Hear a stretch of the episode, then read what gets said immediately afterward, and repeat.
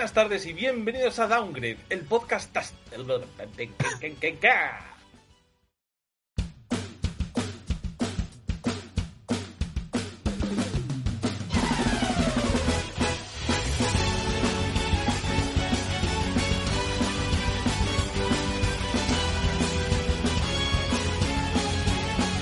Buenas tardes y bienvenidos a Downgrade, el podcast táctico. Madre mía, encima táctico. Ha vez, que yo el podcast. A ver, silencio, joder. No, doctor, ¿qué padezco? Padece A ver. de Yo me, yo me estoy silenciando, ¿eh? A ver, hostias.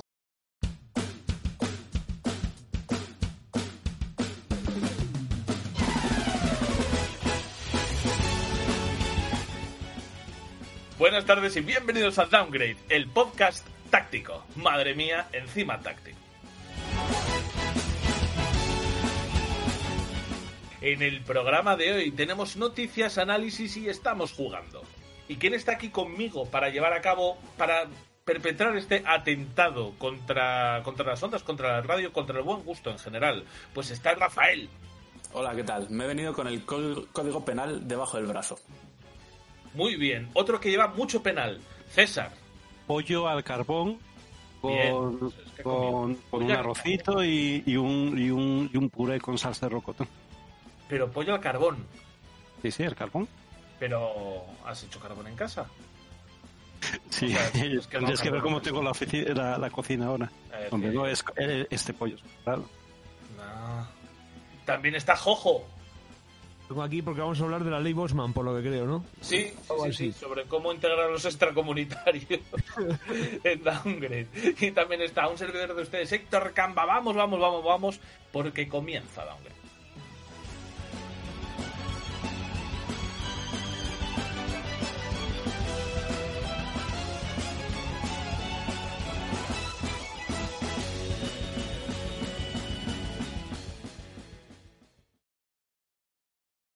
Esta noche abra tu corazón. los Nintendos, Sega,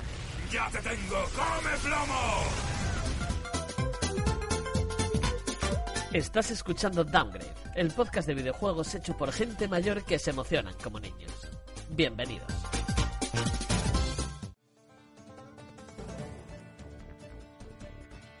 Noticias.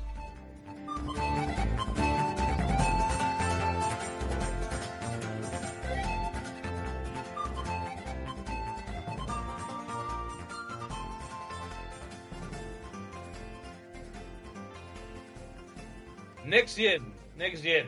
Esto es la, nueva generación, ya está aquí, ya está entre nosotros. Eh, ha desembarcado, no recuerdo ni tan siquiera qué días, el 25, el 27 del mes pasado llegó la, Xbox y ahora a principios de este mes en el que estamos la PlayStation 5. Hay gente que ya la tiene, hay mucha escasez de consolas, hay mucha ansia, mucha ansia viva por probarlas y bueno, supongo que raro sería el podcast de este tipo de temática que no aborda al empezar un poco cómo está siendo la recepción de la nueva generación, que yo en general voy a decir que bien, pero hombre, es que hay muchísimas cosas que, que debatir. ¿Cómo lo habéis visto vosotros?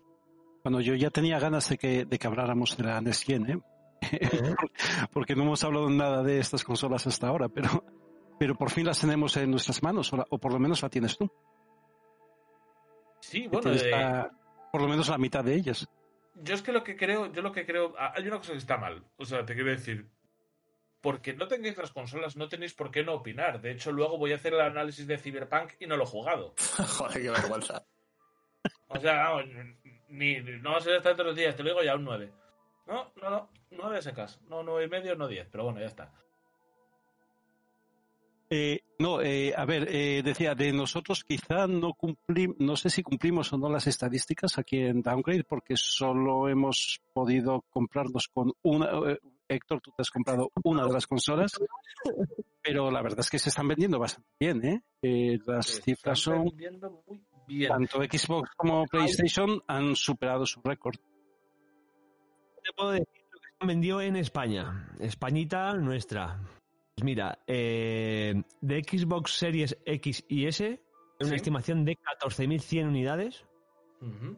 14.100, Vale, esas 100 me vuelven loco. Eh, bueno, no lo sé. eh, es lo que hay. Sí, sí, sí.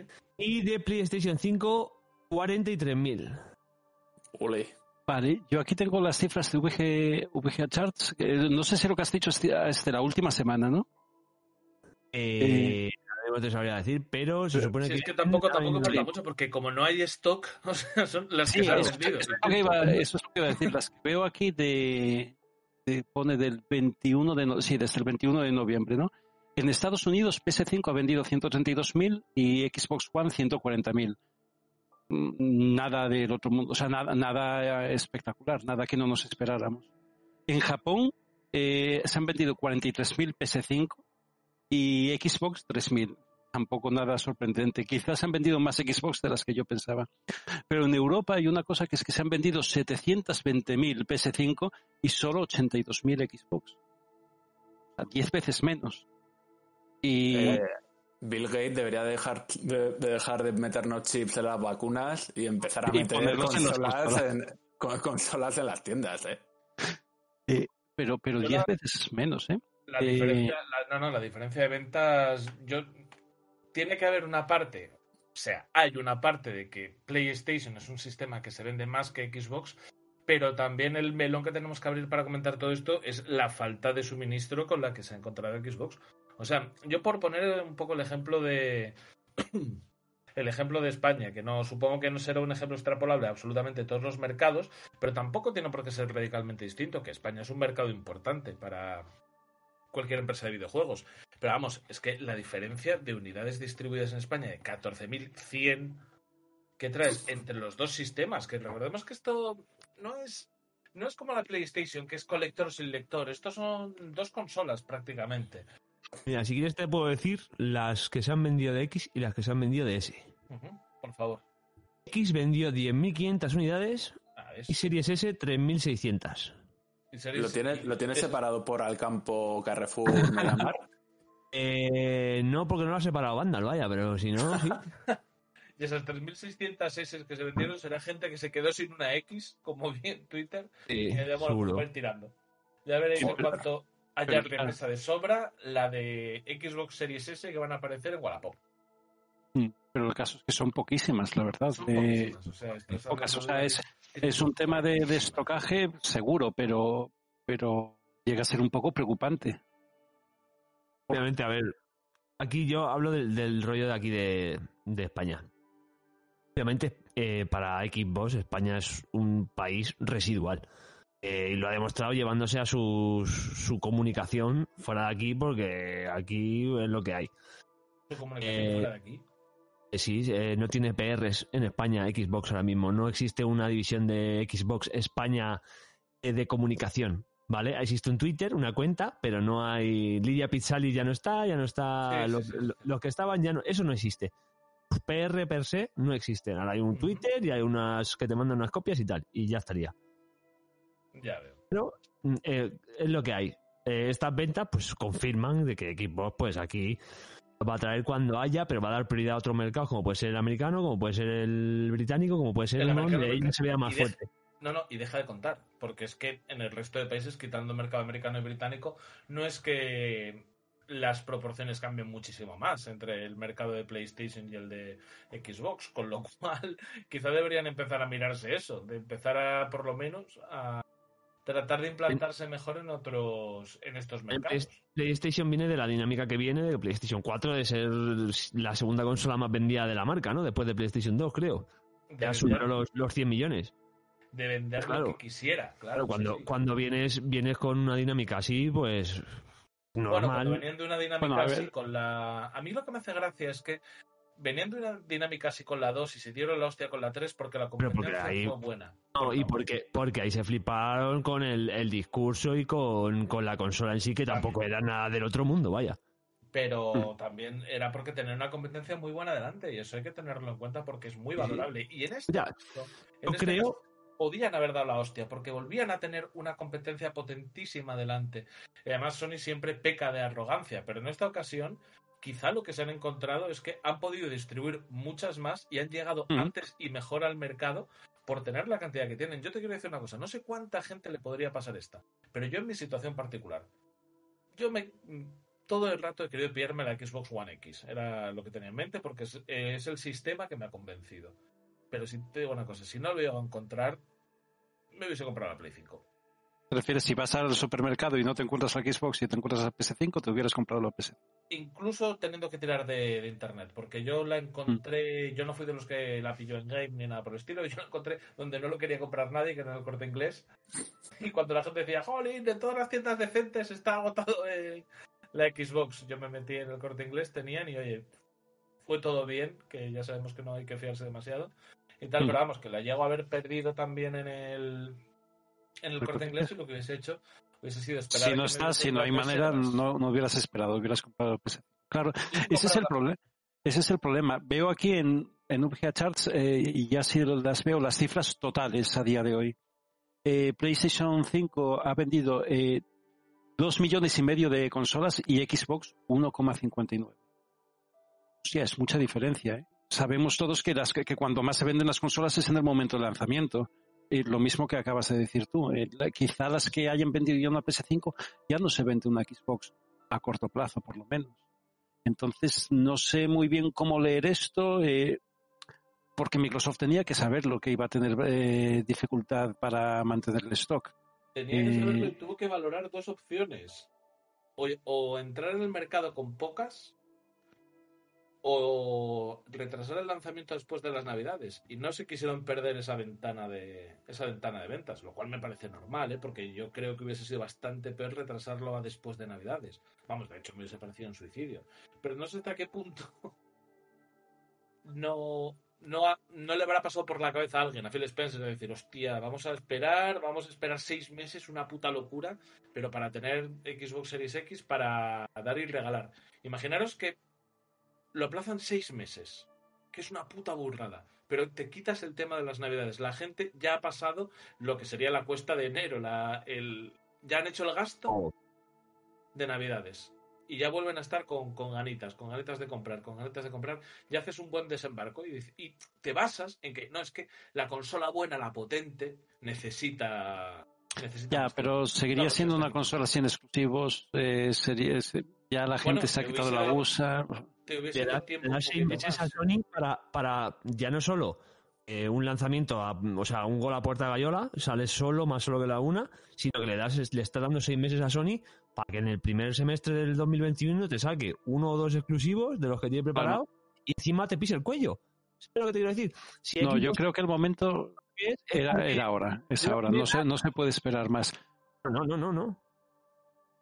No, yo también creo que, yo también creo que no, pero es que, joder, eh, también mm, ha sido para mí una falta de previsión muy, muy grande la que tenía Microsoft. Bueno, Es un año difícil, hombre. a saber no si, a es si previsión o, o cuál ha sido el problema, porque Bueno, la sí. verdad es que es raro. Pero, Pero lo que, lo que yo no, lo que yo no entiendo, porque no sé de esto, es, es eh, por qué las consolas se venden un mes y medio antes de Navidad. Si eso es mejor hacer eso o es mejor asegurar el stock, eh, mandarlo a los distribuidores eh, para que en el momento de Navidad eh, tener ese stock. Puede ser, me pregunto, que, que Microsoft esté reteniendo consolas para poder venderlas en Navidad. No, porque No lo sé, ya, ya han dicho que liberado ya. las que llegan, llegan en 2021. Wow. O sea Entonces, que Entonces es un tema serio, no lo sé. yo Eh, a, a mí me, bueno, me preocupa. No, lo veo, no lo veo por parte de Microsoft remontable ya este tema. Y fijaros que no ha empezado la generación, ¿eh? Ha empezado Pero dices en toda la generación. en toda la generación, no lo va a remontar. Qué exagerado. Joder, madre mía. bueno, ni que, ¿Qué? ni que me importase que lo remontara. No, porque todavía se han, ven- todavía se han Pero- vendido muy pocas consolas, ¿eh? O sea, estamos muy pocas. Eh, han sido muchas, dos millones, un millón. Pero la ventaja táctica, madre mía, encima táctica, que le has dado a, a Sony para, ahora que tiene una base superior, comenzar a implantar mejor. eh, o sea, con esa base implantada, la, la capacidad que tiene para crecer por encima de Xbox, donde ya era superior simplemente por, por lo que es la compañía, por lo que es lo que viene ofreciendo como consola durante, durante las anteriores generaciones, si encima le das esa ventaja, esa ventaja en implantación, yo no veo a Microsoft remontando esto ni mucho menos. pero no es- digo es- haciéndolo mal, ¿eh? no digo hundiéndose, ni mucho No, menos. no, pero es que no acabo de entender cuál es la ventaja táctica en estos momentos. Encima táctica. Eh, quiero decir, eh, lo que puede pasar es que ahora en Navidades PlayStation tenga para vender stock, eh, stock para vender, y esos 2,56 millones, 2 millones y medio, se conviertan en 5. Sí. Mientras que Xbox se quede en, lo- en el millón y medio y no pueda subir. Eh, Un caso así un poco extremo, pero bueno, pudiera ser lo que esté pasando ahora. ¿no? Pues, eh, llegamos a Pues, ¿qué va a 2021. pasar? Eh, eh, llegamos a 2021 y PlayStation tiene 5 millones y Xbox tiene 1. Ujú. ¿Y qué? Que parte, si- parte de esas ventas de PlayStation son de gente que hubiese comprado una Xbox, con lo cual ya te lo has llevado. Y encima, a la hora de arrastrar a compañías para hacer exclusivos, y sobre todo, y mira, también esto es muy importante. Ahora mismo a mí me suda la polla. Pero yo cogen y si tengo un grupo de amigos y de cada 10, 5 tienen PlayStation y uno Xbox, me voy a comprar la PlayStation. Y eso ha pasado toda la vida. Sí, puede si ser. esa ventaja, Puede ser de, cada vez menos. Cada, Cada vez vez hay, porque hay juegos crossplay y todo eso. Cada vez es menos relevante. Tenemos que leerlo en clave de esta generación y, no de las generaciones anteriores. Y saber que todavía las dos consolas van a vender 10 veces más de lo que ha, 10, bueno, 10 o 100 veces más lo Pero que han vendido ahora, ¿eh? Espera, Eh, el crossplay no te quita eso. No te quita en absoluto el qué consola tienen mis amigos, cuál quiero tener yo. Porque también para dejar juegos a un amigo, Los juegos digitales que compramos ahora, no hay crossplay que valga. No, pero es que. cada vez es menos.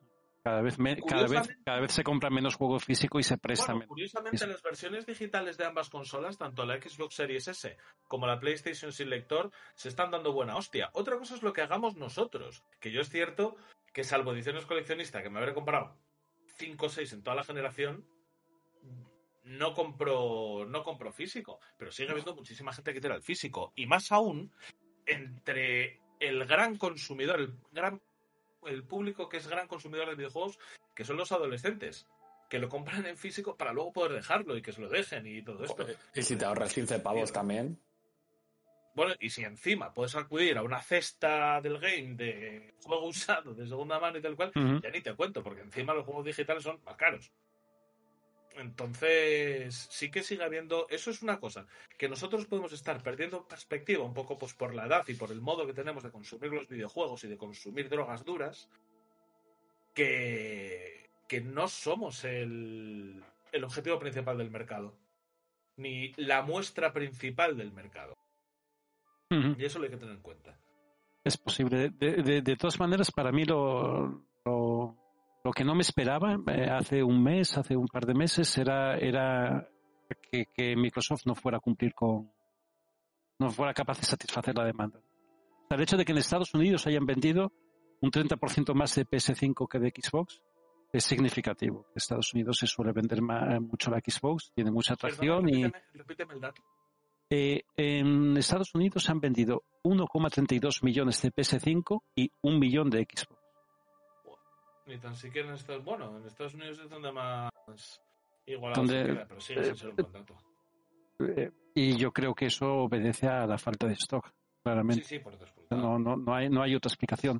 Entonces, no sé si esto estaba previsto, si no lo estaba, ni, ni no, no estoy del todo de acuerdo contigo en, en, en, en la magnitud del impacto que va a tener esto de cara a, a la generación. Yo creo que eso es algo puntual y que esta generación, menos que en las anteriores, no importan tanto los exclusivos, no importa tanto, pues, hablábamos de los físicos, etcétera, porque es un contexto distinto, ¿no? Y, y Xbox tiene más, más cosas muy que venden la consola, como son el Pass, eh, Xcloud, un ecosistema muy bueno, y yo creo que esto sí se puede remontar. Pero desde luego son cifras objetivamente muy malas y, y muy sorprendentes. Yo no me las esper- esperaba, yo creo que nadie. Os digo que me jugaría, me jugaría algo a que si de verdad Xbox lo que quería era presentar, no hacer una buena generación, que hacer una buena generación está a tiempo de sobra. Hacer una generación como la de la 360. o- Pero si Hmm. lo que quería era eh, liderarle, o sea, disputarle el liderazgo a Sony, ya no llega. Ya no. Pero bueno, ver veremos porque es demasiado pronto. Estoy haciendo otra vez de adivino y suelo fallar muchísimo. De hecho, no suelo dar una buena. Con lo cual, Dios sabe. Igual estoy gafando Sony ahora mismo. Eh, joder, qué bueno va a salir el nuevo Horizon. Uf, juega. A ver, hay un par de cositas más, un par de apartados más que tenemos en el guion, pero que bueno, que creo yo que no hace falta pararse en ello. Es que Xbox Series S es de todas las consolas de nueva generación la única que se puede encontrar, porque yo creo, pues, lo dije en su momento y los números me están, me están dando un poco la razón, que quizá no está muy bien medido el impacto que podía tener una S de salida entonces, pero bueno, tampoco yo creo que, que, es lo esperado, es lo que incluso Microsoft esperaba porque ha traído muchísimas más X que S. Pero bueno, que Hmm. si queréis una consola de una generación, la S. Que por ahí anda. Sí, pero, pero ojo, que hay alguna más, hay alguna más porque se ha vendido menos que, las, eh, que la X y ya está, pero en Amazon, en Game, en MediaMarkt, en el corte inglés están agotadas tanto la X como la S. Sí, sí, A día de hoy se puede comprar en la tienda de Microsoft y en Extra Life. O sea que, que, que- que fíjate cómo eso que decimos, bueno, no sé yo si la S convencerá mucho y tal y cual, pues gente deseando comprar las consolas y la S no la compran. Me parece normal, pero bueno, eso yo creo que es un... a ver, yo si, me, yo si me fuera a comprar la X, no diría, venga, ya que no tengo la X, me compro la S. Yo tampoco, Me compraría la PS5 en todo caso, pero no la S. eh, yo tampoco lo haría. Son, y son ya dos mercados totalmente distintos. creo. que- Aparte, aunque aparte que ya que quieres una consola en Next Gen, quieres una consola en Next Gen a tope, a lo que dé. En plan, Hombre, el sí, modelo gordo. La tope, la, la tope power. Lo único que a lo mismo que yo, por ejemplo, cuando tenía. Cuando se me murió la Xbox Fat, la Xbox One Fat, voy a comprar. eh, llevo la, la One S, que me da igual, que tampoco tengo yo por qué andar. a- o sea, tampoco quiero una One X. Tampoco me apetece y tal, pues me pillé la S. Esta puede ser una solución ya para mediados de generación, para la gente que no se haya decidido a entrar, que es de tal, y se la pones barata y venga para adentro. Pero bueno, a día de hoy no parecía que para que su salida tuviese mucha. Bueno, pero en cualquier caso lo que digo es que se ha vendido todas las que han puesto, prácticamente. Sí, sí, sí. Se han vendido, entonces hay un mercado para esas que de primero se dice, oye, pues por 300 pavos, mira, me llevo, me llevo una consola. Eh, gente que estuvo esperando y no se compró en los últimos meses una Xbox One X. XS o lo que fuera y dijo, oye, pues me espero ya la nueva y no voy a gastar más. Pues está claro que hay un mercado. ¿Cómo de relevante es? Es- Pues es no lo podemos saber porque no tenemos cifras, porque no hay stock. Está roto, entonces. Hasta, los, hasta dentro de unos meses no lo veremos. Pero bueno, ya te digo que no, no me parece. Me parece que se verá más. O sea, que tendrá una buena vida de venta mucho mejor que su, que su entrada al mercado. Y alguna había que traer. Tampoco puedes decir que destinen recursos de la S a la X, porque alguna había que traer si la has anunciado. Eh, ¿Qué es esto? Cuéntame, cuéntame esto. ¿Qué es esto de que Phil Spencer me insinúa que será una aplicación en mi televisión, la X? Pero me lo insinúa a mí, Phil Spencer. En una, en una entrevista, Phil Spencer mm, vino a decir como que en un posible futuro puede que Xbox deje de ser una consola o puede que sea también una consola en tu salón y aparte una aplicación en tus dispositivos. No me lo puedo creer. ¿De verdad se va a pasar? hubiera Microsoft? imaginado. Dios mío, inesperado. Inesperado. ¿Y sabes quién está haciendo eso? PlayStation. Claro, es como si una televisión Sony te viniese con el PS Now, ¿eh? Ala, Hostia. eh, imagínatelo. Es que ya vienen, claro.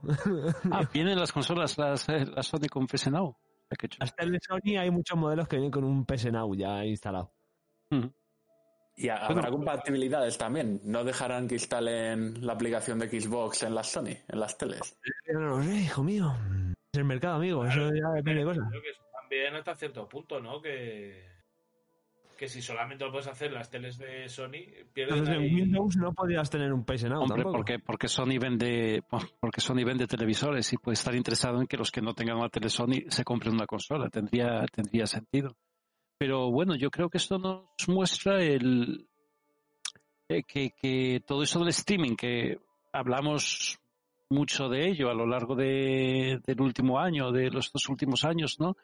Eh, que ya no sé muy bien, no recuerdo muy bien qué expectativas teníamos al respecto, pero, pero estaba claro que es algo que el futuro está ahí, Bueno, pues yo Pero creo que todavía no, que es lo que todavía no. veces. que forma parte del ecosistema, ¿no? Se está pensando is en eso y, y ya veremos. Pero forma par- una parte muy importante del ecosistema. Eh, es decir, se está, todas las compañías están apostando por ello de una manera u otra. El tema es que eh, los que jugamos siempre vamos a tener una consola y, y- o un ordenador. ¿Y qué te motiva a jugar eh, por streaming a, estos juegos si ya los tienes ahí? Eh, pues nada. Además, ahora que estamos todos encerrados en casa, eh, si fuera, por ejemplo, po- porque estás viajando y quieres jugar algún juego, pues todavía, pero ahora todos en casa, pues tenemos nuestra consola para jugar. Ya, pero acuérdate que el juego en la nube tiene un problema y es que cuando vas al pueblo no puedes jugar, tío. Eso es una movida, ¿eh? Imagínate estar en el pueblo ahí y no poder jugar. Madre mía. Y te tienes que poner a arar el campo porque no hay otro divertimento. ¿Y Enlazada y, venga. Y digo, hombre. joder, madre mía, me he venido al pueblo con mi mujer y mi hijo y no puedo jugar a la Xbox. ¿Qué hago? Pues les pego una paliza. Hago una barbacoa. El, eh, con ellos, Mis liter- hijos. literalmente. No para mis hijos, con mis hijos. Oye, prohibido Eh, volver vaya. este programa, ¿eh? Que, hayamos tenido que esperar no sé cuánto llevamos de programa para decir una burrada. Pero esto pasa por grabar un programa un domingo. Ya, Un- bueno, un domingo. bueno, un Domingo. es domingo. Como si Un lo domingo. fuese. Eh, sí, sí, me quería pasar un charter y al final acabé vendimiando, ¿no? Ese sería el resumen. Es, pues, pues sí. Y, y una última cosa antes de cerrar la, la movida de la nueva generación. Y lo voy, lo voy a decir ahora, por favor, César, pon en postproducción un redoble de tambores. Héctor tenía razón. Ya está. Phil Spencer reconoce que Microsoft consideró abandonar Xbox después del lanzamiento de Xbox One.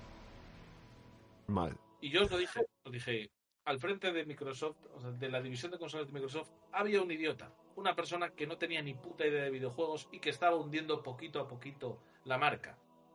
Me parecía incluso extraño que un profesional, de quien se supone que completó algunos méritos, realizó algunos méritos para llegar a ese puesto, estuviese llevando a cabo una política tan desastrosa con la marca Xbox, sobre todo viniendo de, Xbox 360, tan mala.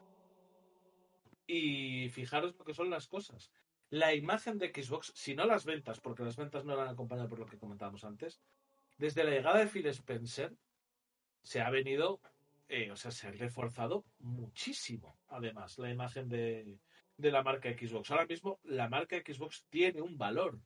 De hecho, fijaros qué tontería estaba pensando yo cuando vi esto, que lo único que pueden haber hecho, si hubiesen seguido por aquellas, por aquellos derroteros por, con los que salió Xbox One, con el Kinect, con el Always Connected y con todo eso tan fuera de tiempo, tan completamente eh, iba a decir sí, adelantado a su tiempo, pero adelantado mal a su tiempo, tan fuera del mercado, o sea, tan, tan ajeno al mercado y a lo que se movía, la única solución que hubiesen tenido era comprar Sega. Para seguir todavía con un nombre en el mundo de las consolas. Decir, mira, nos olvidamos de Xbox, queremos seguir en consolas, compramos Sega. Y ahora es Sega quien se encarga de haber metido ahí un nombre de paja y hacerlo de aquella manera. Y ahí está, Phil Spencer dándome la razón. Bueno, no sé si te da la razón porque tú no decías, en Xbox hubo alguien que no tenía ni idea. Tú decías, en Xbox hay, En la- hay... en la entrevista Phil Spencer dice Héctor was right. Asking, when Ah, coño, lo leo aquí. Sí, el problema es que Downgrade, ¿cuándo fue el primer programa de Downgrade?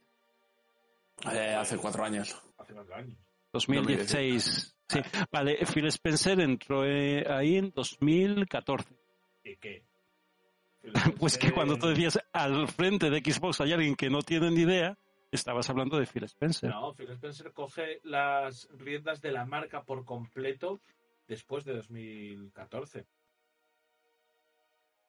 Phil Spencer es como Superman en Xbox, que vino de fuera en una artículo cápsula. En particular pone When asked about the Xbox brand, Phil answers Héctor was right. Eh, eh, pero si el artículo está en español, Héctor. Bueno, yo qué sé, chico. ¿no? ¿Yo no me puedo inventar las noticias o qué? Joder. Pero bueno, eso, que simplemente lo único que quería era darle un poquito de, de brillo y esplendor a la marca a la marca Xbox, que creo que venía muy, muy eh, reforzada después del cambio, del viraje que habían hecho y que ha sido una pena las pocas unidades que han traído, porque yo, la verdad, eh, estoy encantado con la Xbox. De hecho, joder, no he hablado nada. De hecho, deberías hacer una review. Series X. Eh, la review la voy a hacer de una manera muy sencilla. Es exactamente igual que tener eh, la Xbox S que tenía. La única diferencia, que se ve pepino, pero se ve pepinísimo. Además, se ve muy, muy bien. Eh, los tiempos de carga son irrisorios, o sea, entrar en el Modern Warfare, que ya es un juego que tardaba en absolutamente todo.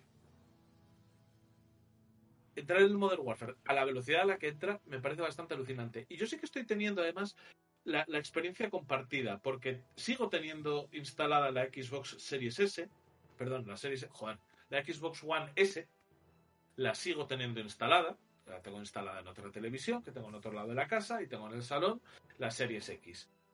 Y voy alternando porque como las partidas se salvan en la nube, eso está muy de puta madre. Entonces, Hostia, tanto mi partida del Doom Eternal como mi partida del, del, del Gears of War Tactics, pues sí que hay veces que juego en, la habitación de abajo. Sepa cómo es mi casa, en la habitación de abajo hay veces que juego a ese par de títulos y luego cuando estoy en el salón juego a otros.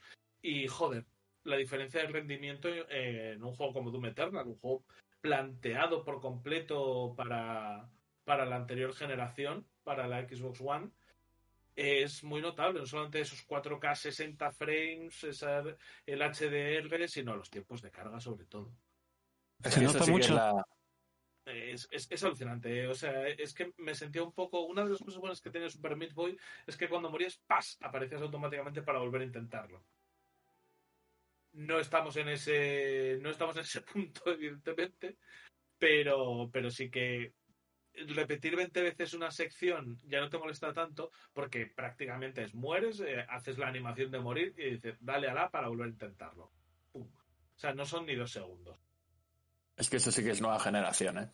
Y eso es una pasada. Y a ver, incluso para el para el Modern Warfare yo lo noto un montón. El, yo no tenía, yo lo estaba jugando en PC con una 2070, que no es tampoco moco de pavo, con un ordenador bueno y, y lo veo mucho, mucho mejor en, en Xbox. Con el ray Mm. tracing, con los 4K a 60 bastante sólidos, joder. Se nota, se nota bastante. Entonces, por eso yo de rendimiento estoy encantado. El mando nuevo, si bien me quedo con muchas ganas de probar el de PlayStation, me cago en 10. El mando nuevo lo que hace es continuar el, eh, lo que pues la línea de producción que tenían, lo mejora ligeramente, el cambio de textura y el cambio de recorrido en algunos eh, gatillos y en algunos pads está muy bien. El botón de compartir, para quien lo use, entiendo que estará muy bien. Pero vamos, donde el mando ya era bueno, ahora es. O sea, Ahora es táctico. Ahora es súper excelente. Problema que yo sigo utilizando el Elite. Entonces tampoco. Tampoco noto un cambio. Un cambio notable. Que si me voy, a, me voy al Elite 2 y Pro. A mí Sí, eso me La parece, única manera que tendría sería irme al Elite 2. Pero eh, a mí a mí me parece bien. Si está bien, no lo toques, no lo cambies a, no lo cambies por mejorar algo que ya está bien hecho y ya está afinado. Cuando surja alguna nueva tecnología, pues Sí. tendrás que meterlo, ¿no? Eh, no sé, el rollo áptico del de PS5, pues a lo mejor, oye, funciona bien y, y- y tal, pues habrá que sacar un mando nuevo, pero no cambies lo que ya funciona por el mero hecho de cambiarlo. Sí, Eh, pero bueno, el, el me tranquiliza. Tiene bastante, tiene bastante más movida, ¿eh? O sea, tiene la Sí, vibración sí. esta, eh, tiene también el panel táctil en medio y tiene el, Sí, pero el el panel táctil, eh, yo que no tengo Play, el panel táctil se usa en los juegos, se usa mucho. ahí. a veces. Ha sido residual. Sí, es residual. O sea, es como el Kinect, pero sin ser un estorbo. Eso es. Sin, sin que te suba el precio de la consola a 100 pavos. No le, no le molesta a nadie. Lo único que ya, si fuese ergonómico del todo, el DualSense, ya sería un... El, Dual- el DualSense dicen que es bastante cómodo, ¿eh? Sí, joder, yo es Oh, que... Es que venimos de. Es que, claro, yo, yo qué sé, yo es que como siempre me he movido en, en ecosistemas PlayStation, el puto DualShock, da igual el 1, el 2, el 3 o el 4, es un drama de cojones, siendo el 4 menos drama. ¿Sabes lo que te quiero decir? Menos drama y, y no siendo, y no siendo el 3. Porque, vamos, Yo nunca, Eso es- yo- yo nunca he tenido problemas, ¿eh? El DualShock 3 es la mayor mierda que he tenido en mis manos de un mando de consola. O sea, pero de todo tú y yo que somos de mano grande. Claro, y, y ya no ya te digo cuando era DualShock 3 que tenía algo de peso. Cuando era Six Axis, que encima no tenía ni la vibración, es eso era lo que quería- eh, como si te comprases un mando en el chino. ¿Sabes? Mm. O sea, exactamente lo mismo. Un drama que flipas. Este Bueno. mando tiene mejor pinta. Ya te digo que tengo esto sí que es uno de los que tengo ganas de, de echarle mano al mando. Echarle mando al mano. Y lo, lo último que tenemos que comentar ya son los problemas de los problemas de, para los early adopters, para la gente que lo ha tenido pronto. El de Xbox, que al parecer si lo vapeas sale para arriba. Y nada, yo realmente no luce, pues ah, pasa eso. Sí, sí que he visto gente que se quejaba de que les había venido mal el dispositivo y que pasaba una cosa muy terrible y es que como no hay unidades eh, para reposición, decían, joder, pues me ha llegado el Xbox, me ha durado dos días porque ha fallado, la he mandado al SAT y me y no me la han devuelto. Me han, me han devuelto la pasta, que joder, malo sería que no te devolviesen ni la pasta. Y, y hasta luego. Hay gente que con la Play 5 tres cuartos de lo mismo. Parece ¿Ah, ser sí? que falla más, parece ser que falla más la Play 5 que la Xbox Series X, pero eh, yo lo digo por cifra bruta, porque he visto mucha más gente quejándose de me ha venido mal la PlayStation 5 que la Series X, pero aquí hay que tener en cuenta la distribución de una y otra. Claro, y, y no me fío nada de lo que diga la gente ahora. Vamos a esperar un poco. Acaba- Sí, acaba bueno, ya se vio que era, Eh, que era lo- fake, lo de las, las Xbox que le salía humo por arriba, ya se vio que era fake. Ah, bueno, Mm. mira, sin embargo, lo del Modern Warfare de fake no tiene nada. que ¿El hay una fase en la que te, que te aconsejan quitar el ray tracing porque te la puede convertir en un bonito pisapapeles. Pero bueno, yo, por ejemplo, yo vivo al límite y el que que se atreva a convertirme en un pisapapeles. Pero me parece muy, Jolín, enlazándolo con lo de antes de las ventas, eh, de- de- del estocaje, me parece muy chungo, ¿eh? Que una compañía como Microsoft, como Sony, eh, te di- eh, eh, que no tengan para satisfacer la demanda, yo lo entiendo. Pero que tú tengas una consola, te falle y no tengan suficiente para reponerte la consola que te, que te ha fallado, eh, me parece un poco Oh, fuerte. Es, el- es Sí, lo mismo, ¿no? O sea, es lo típico que hace cinco años, si yo que sé, hubiera pasado con los iPhone, ¿no? Un lanzamiento de iPhone y de repente no hay suficientes iPhone, pero vamos a vender todos, lo que sea, queremos venderlos, llenar el mercado. Y resulta que empezaran a fallar algunos, un 0,5%, y no les devolvieran los iPhone, no les cambiaran el iPhone por uno nuevo, se hubiera armado una muy gorda. Te digo. Yo, de cara, de cara al consumidor, sí que es lo que me parece un poco más, más dramático. ¿eh? Que no solamente no tengan capacidad. Que tú no alcances a tener la consola, pues mira, pasó y ya está. Sonríe porque pasó. Pero que no tengan capacidad para darte servicio técnico de esas consolas, porque es que no es que no tenga otras consolas, es que no tienen ni recambios. O sea, me parece que dejas de poder dar un servicio que esperas de una compañía del tamaño de Sony Microsoft, que es el, servicio de atención técnica, y uff, Es que no es. Supongo que ahora mismo no se trata tanto de tener recambios como de tener unidades para reemplazar. Las consolas que, que, que fallen eh, pues de esta manera y tal, seguramente, seguramente no deberían eh, arreglarlas, deberían cambiártela por una nueva, que te ha venido mal y que tiene una semana, cambiártela por una nueva y la otra ya la arreglarían y harían lo que fuera. Y ese es un tema de, no de recambio, sino de que si yo he fabricado un millón de consolas, a lo mejor tengo que dejar 10.000 para, para, Sí, para mermas. Bill, claro, para, para posibles fallos. Y no lo han hecho. Eh, y eso me parece un poquito feo. Pero bueno, No ha hecho ninguna, ¿eh? Ojo, cuidado. O sea, han ido con todo el estocaje que tenían para afuera y a la mierda, ¿sabes? He visto a Bueno. gente quejándose de que se los regalaban a youtubers. Hombre, Dicen, "Ah, no, ¿qué ya podías quieres? usar estas para, para, para sustituir las que vienen defectuosas y no regalándose a los youtubers. Y yo, madre mía, gente, gente que no comprende cómo funciona el mundo de la publicidad y tiene Claro. Twitter a la vez. Entonces, ¡Dios mío! Entonces, entonces es como los de Vox, ¿no? Que no comprenden cómo la política y tienen Twitter. Sí, o sea, es, es- es gente que no comprende algo, pero que no lo comprende muy fuerte, pero como tienen Twitter para quejarse, se quejan. Quejan, eso chile, me es. cago en la puta, todas las noches igual, todas las noches igual, a partir de las 9 se va el sol. ¿Y yo qué hago?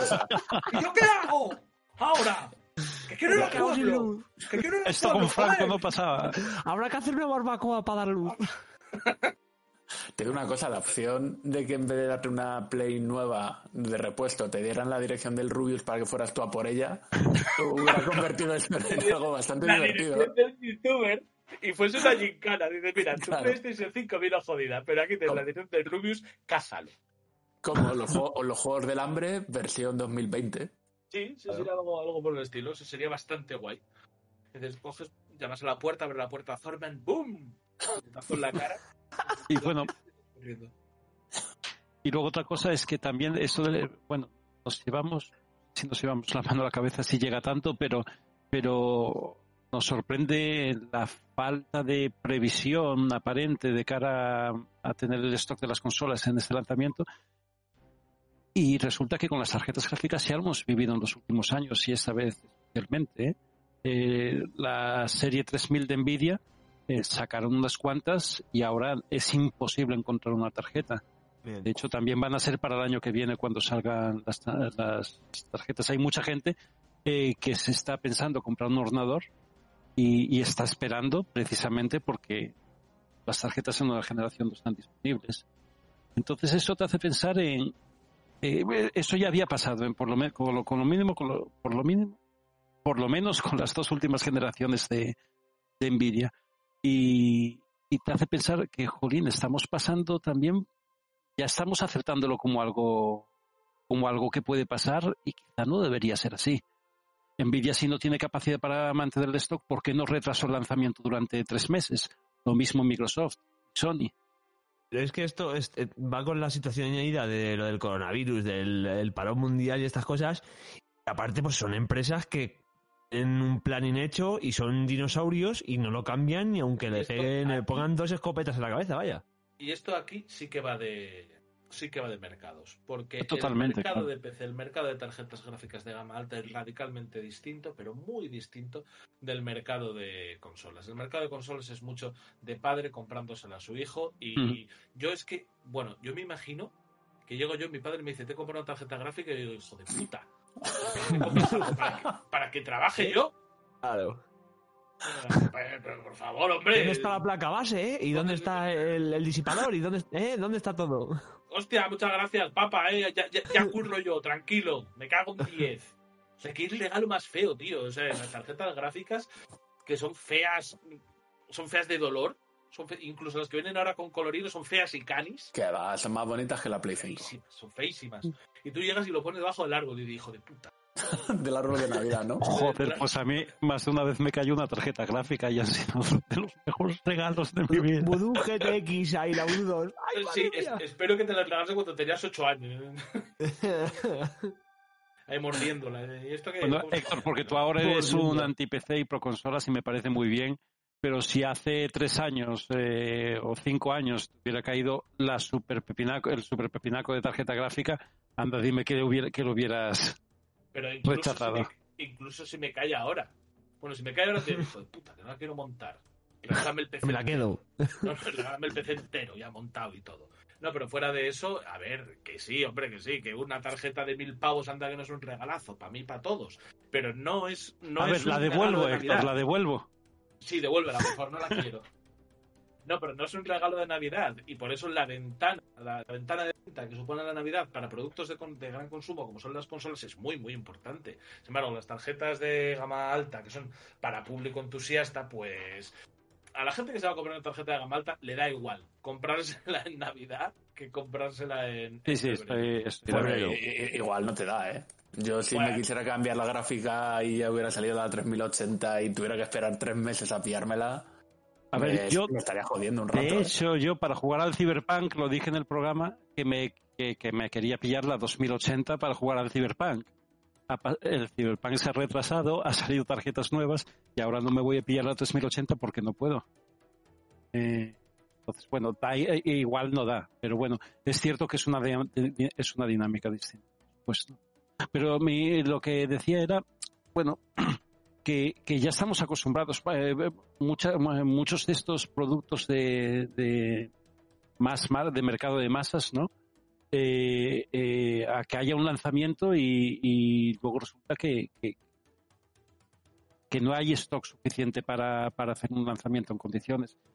¿Eso a nosotros nos afecta? Bueno, podemos estar cabreados, estar decepcionados, desilusionados, eh, cambiar un producto por otro, etcétera, pero para las empresas eh, que, que fabrican esos productos y que dependen tanto de estas temporadas, de estos slots para venderlos, el impacto es muy serio. Yo ahora mismo solo puedo pensar en vez de mercado de masas, en mercado de mapsas, con sus pipsas. Y, y llamarte gordo. ¿Gordo de qué? ¿Gordo de qué? ¿Gordo de qué? Ahora sí que sí, deberíamos ignorar ya todo lo que quede referente a la nueva generación que le hemos dedicado ya muchísimo tiempo. Bien dedicado, porque creo que pocas cosas hay más gordas en el mundo de los videojuegos que esto. Eh, solamente lo siguiente, que es el juego de la generación y el GOTI, que ya lo veremos el programa que viene. Luego os propongo una cosita que he estado yo pensando y lucubrando. Luego os propongo.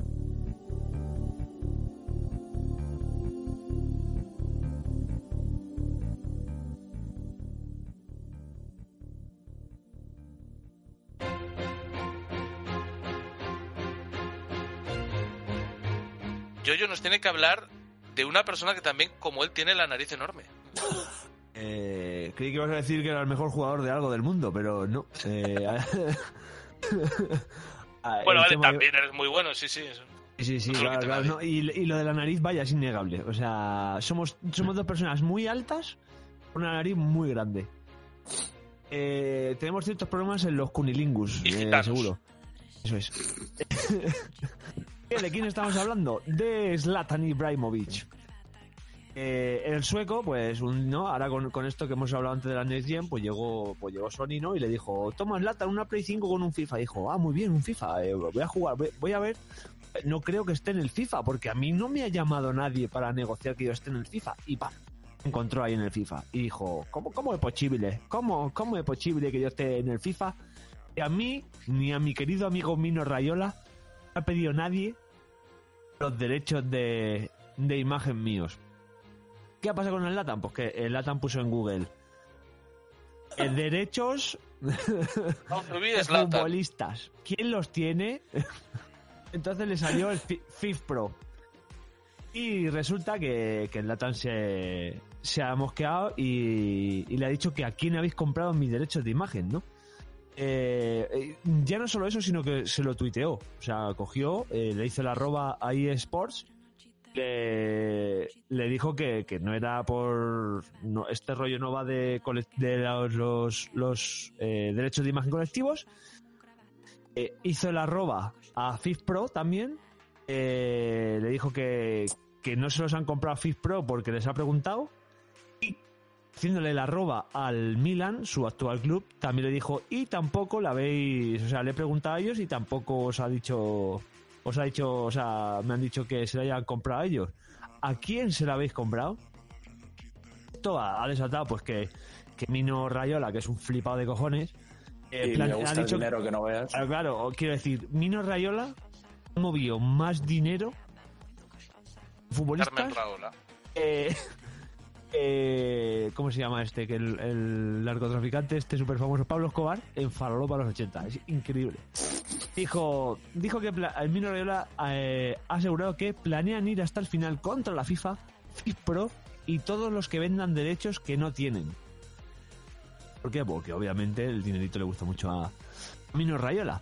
Y esto ha hecho pues eh, que varios futbolistas no, no han dicho nada, pero aseguran que sobre unos 300 futbolistas han decidido pues eh, mandarle un mensaje, un WhatsApp a, a, a Ibrahimovic y decirle eh, estamos contigo en esta mierda. Obviamente quieren también sus dineros, vaya.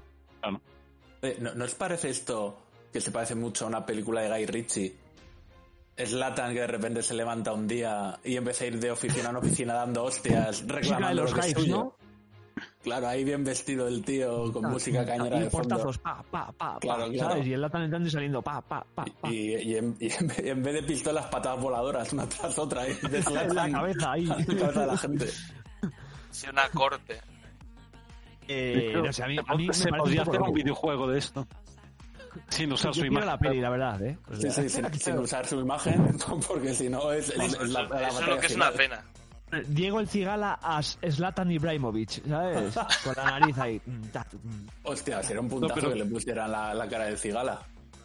Veo aquí uno de los tweets eh, que de, de Ibra- Ibrahimovic que dice ¿Quién le dio eh, a EA Sports permisos para usar mi, mi cara? FIF Pro.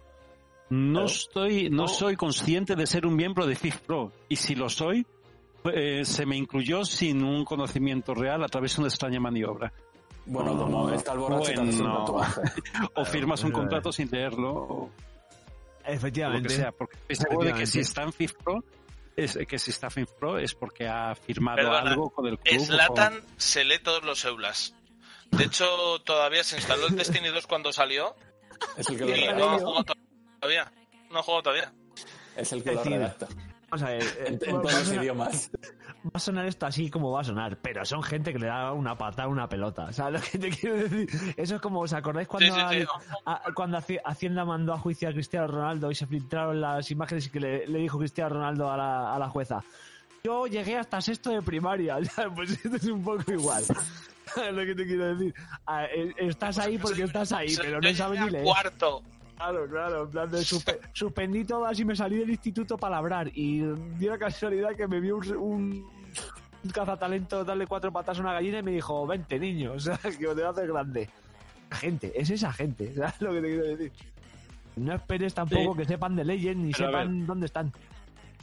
Pero yo, como, como aquí me pierdo porque hay muchas cosas, pues es difícil. Yo tengo ganas de ver dentro de cuando se resuelva esto, a ver qué, en, en qué queda la cosa.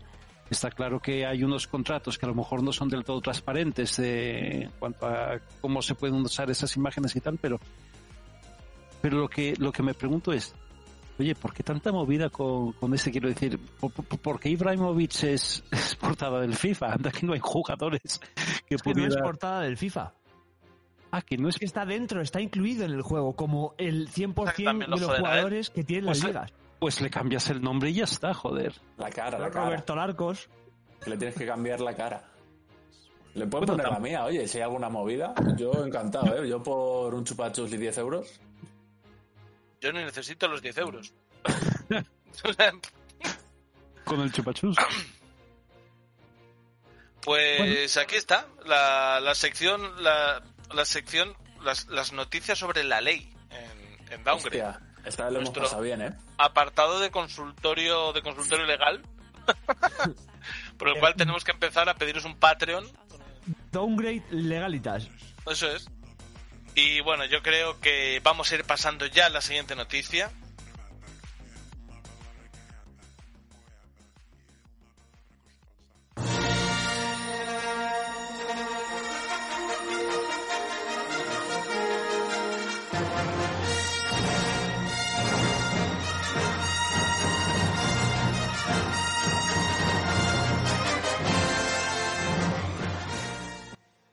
Vale, pues el mes pasado estuvimos, hicimos el análisis de Star Wars Squadron y una de las cosas que dijimos es que no le iban a dar continuidad, que habían sido muy pesados y muy tajantes diciendo, mira, esto es lo que hay, no esperéis más, eh, no hay más juego y de repente hace unos días nos dicen que van a sacar dos naves nuevas y un mapa nuevo sacado de- del modo historia, ¿no? Un mapa nuevo multijugador para jugar online.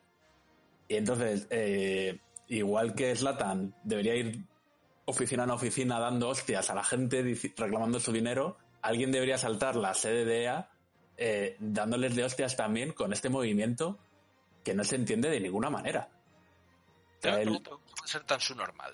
Yo lo que no entiendo es por qué dijeron que no iban a hacer eh, ninguna expansión. ¿Por qué te cierras las puertas? Y que, quiero decir, a mí no me afecta. Oye, han sacado dos naves nuevas, no voy a volver a jugar al juego. Porque hayan sacado dos naves nuevas eh, y un mapa. Entonces tampoco, tampoco es que me cabré, pero ¿por qué se empeñaron tanto en, en decir y anunciar esto es lo que hay?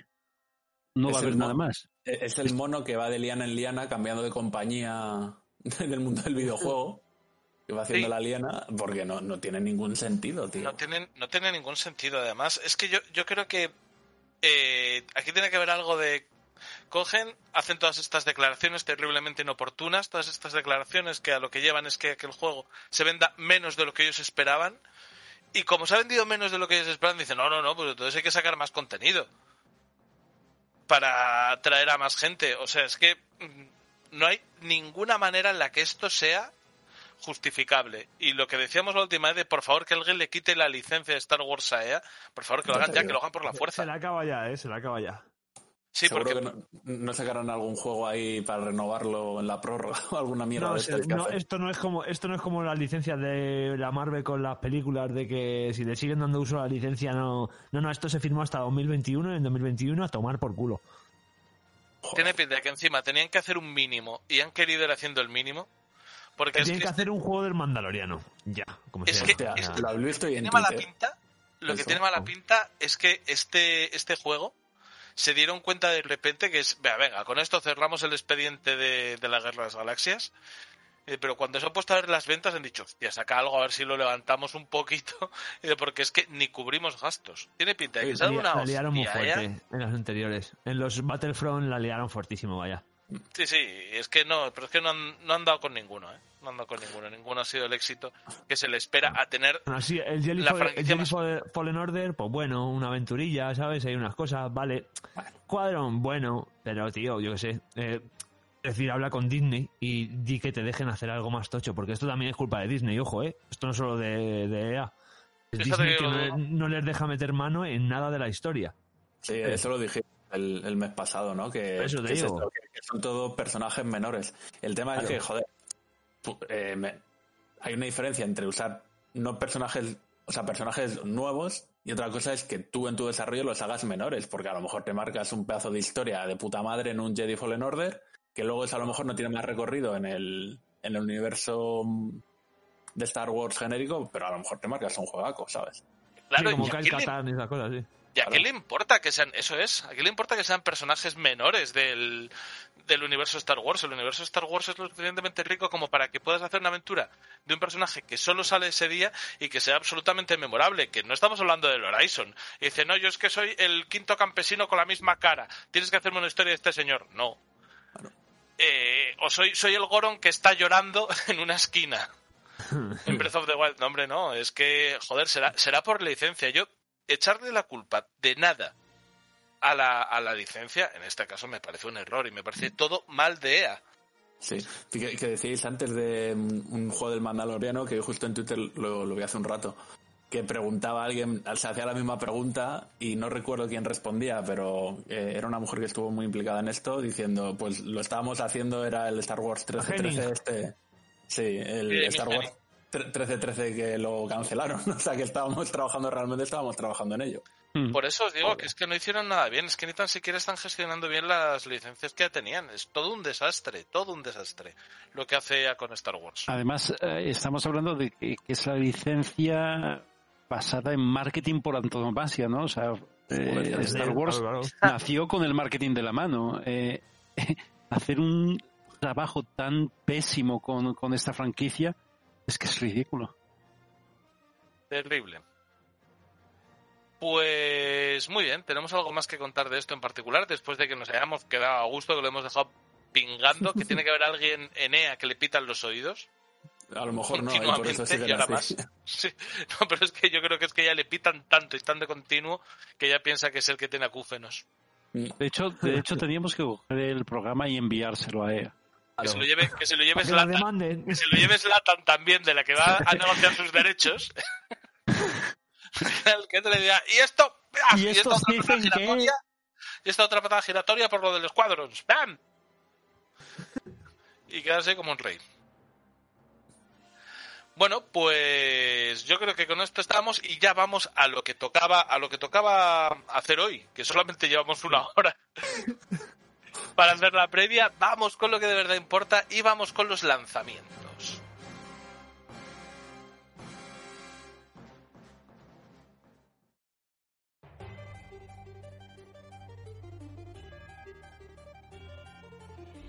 Lanzamientos.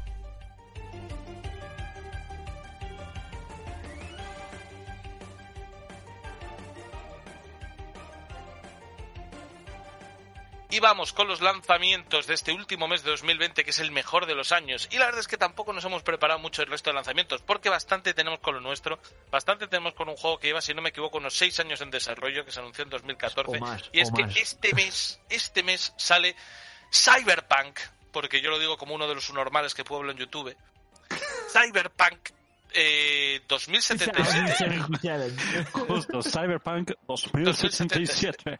Porque yo lo que me pregunto es si hará falta jugar a los 2076 anteriores para saber de qué va la Oh, historia. Dios mío, no puede Venga, ser. venga, no lo estamos ser. Humor. Barrena total. No puede ser. Chistaco.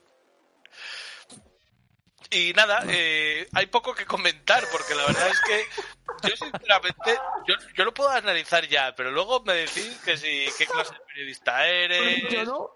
así no sé, no sé cómo te van a volver a dar otro Pulitzer. nah, Bueno, escucha, eh, ¿qué, qué- qué clase de periodista eres? El mismo tipo de periodista de gente que está publicando reviews habiendo jugado cero coma, ¿eh? Que, que, que está viendo cierta polémica. por periodista incluso.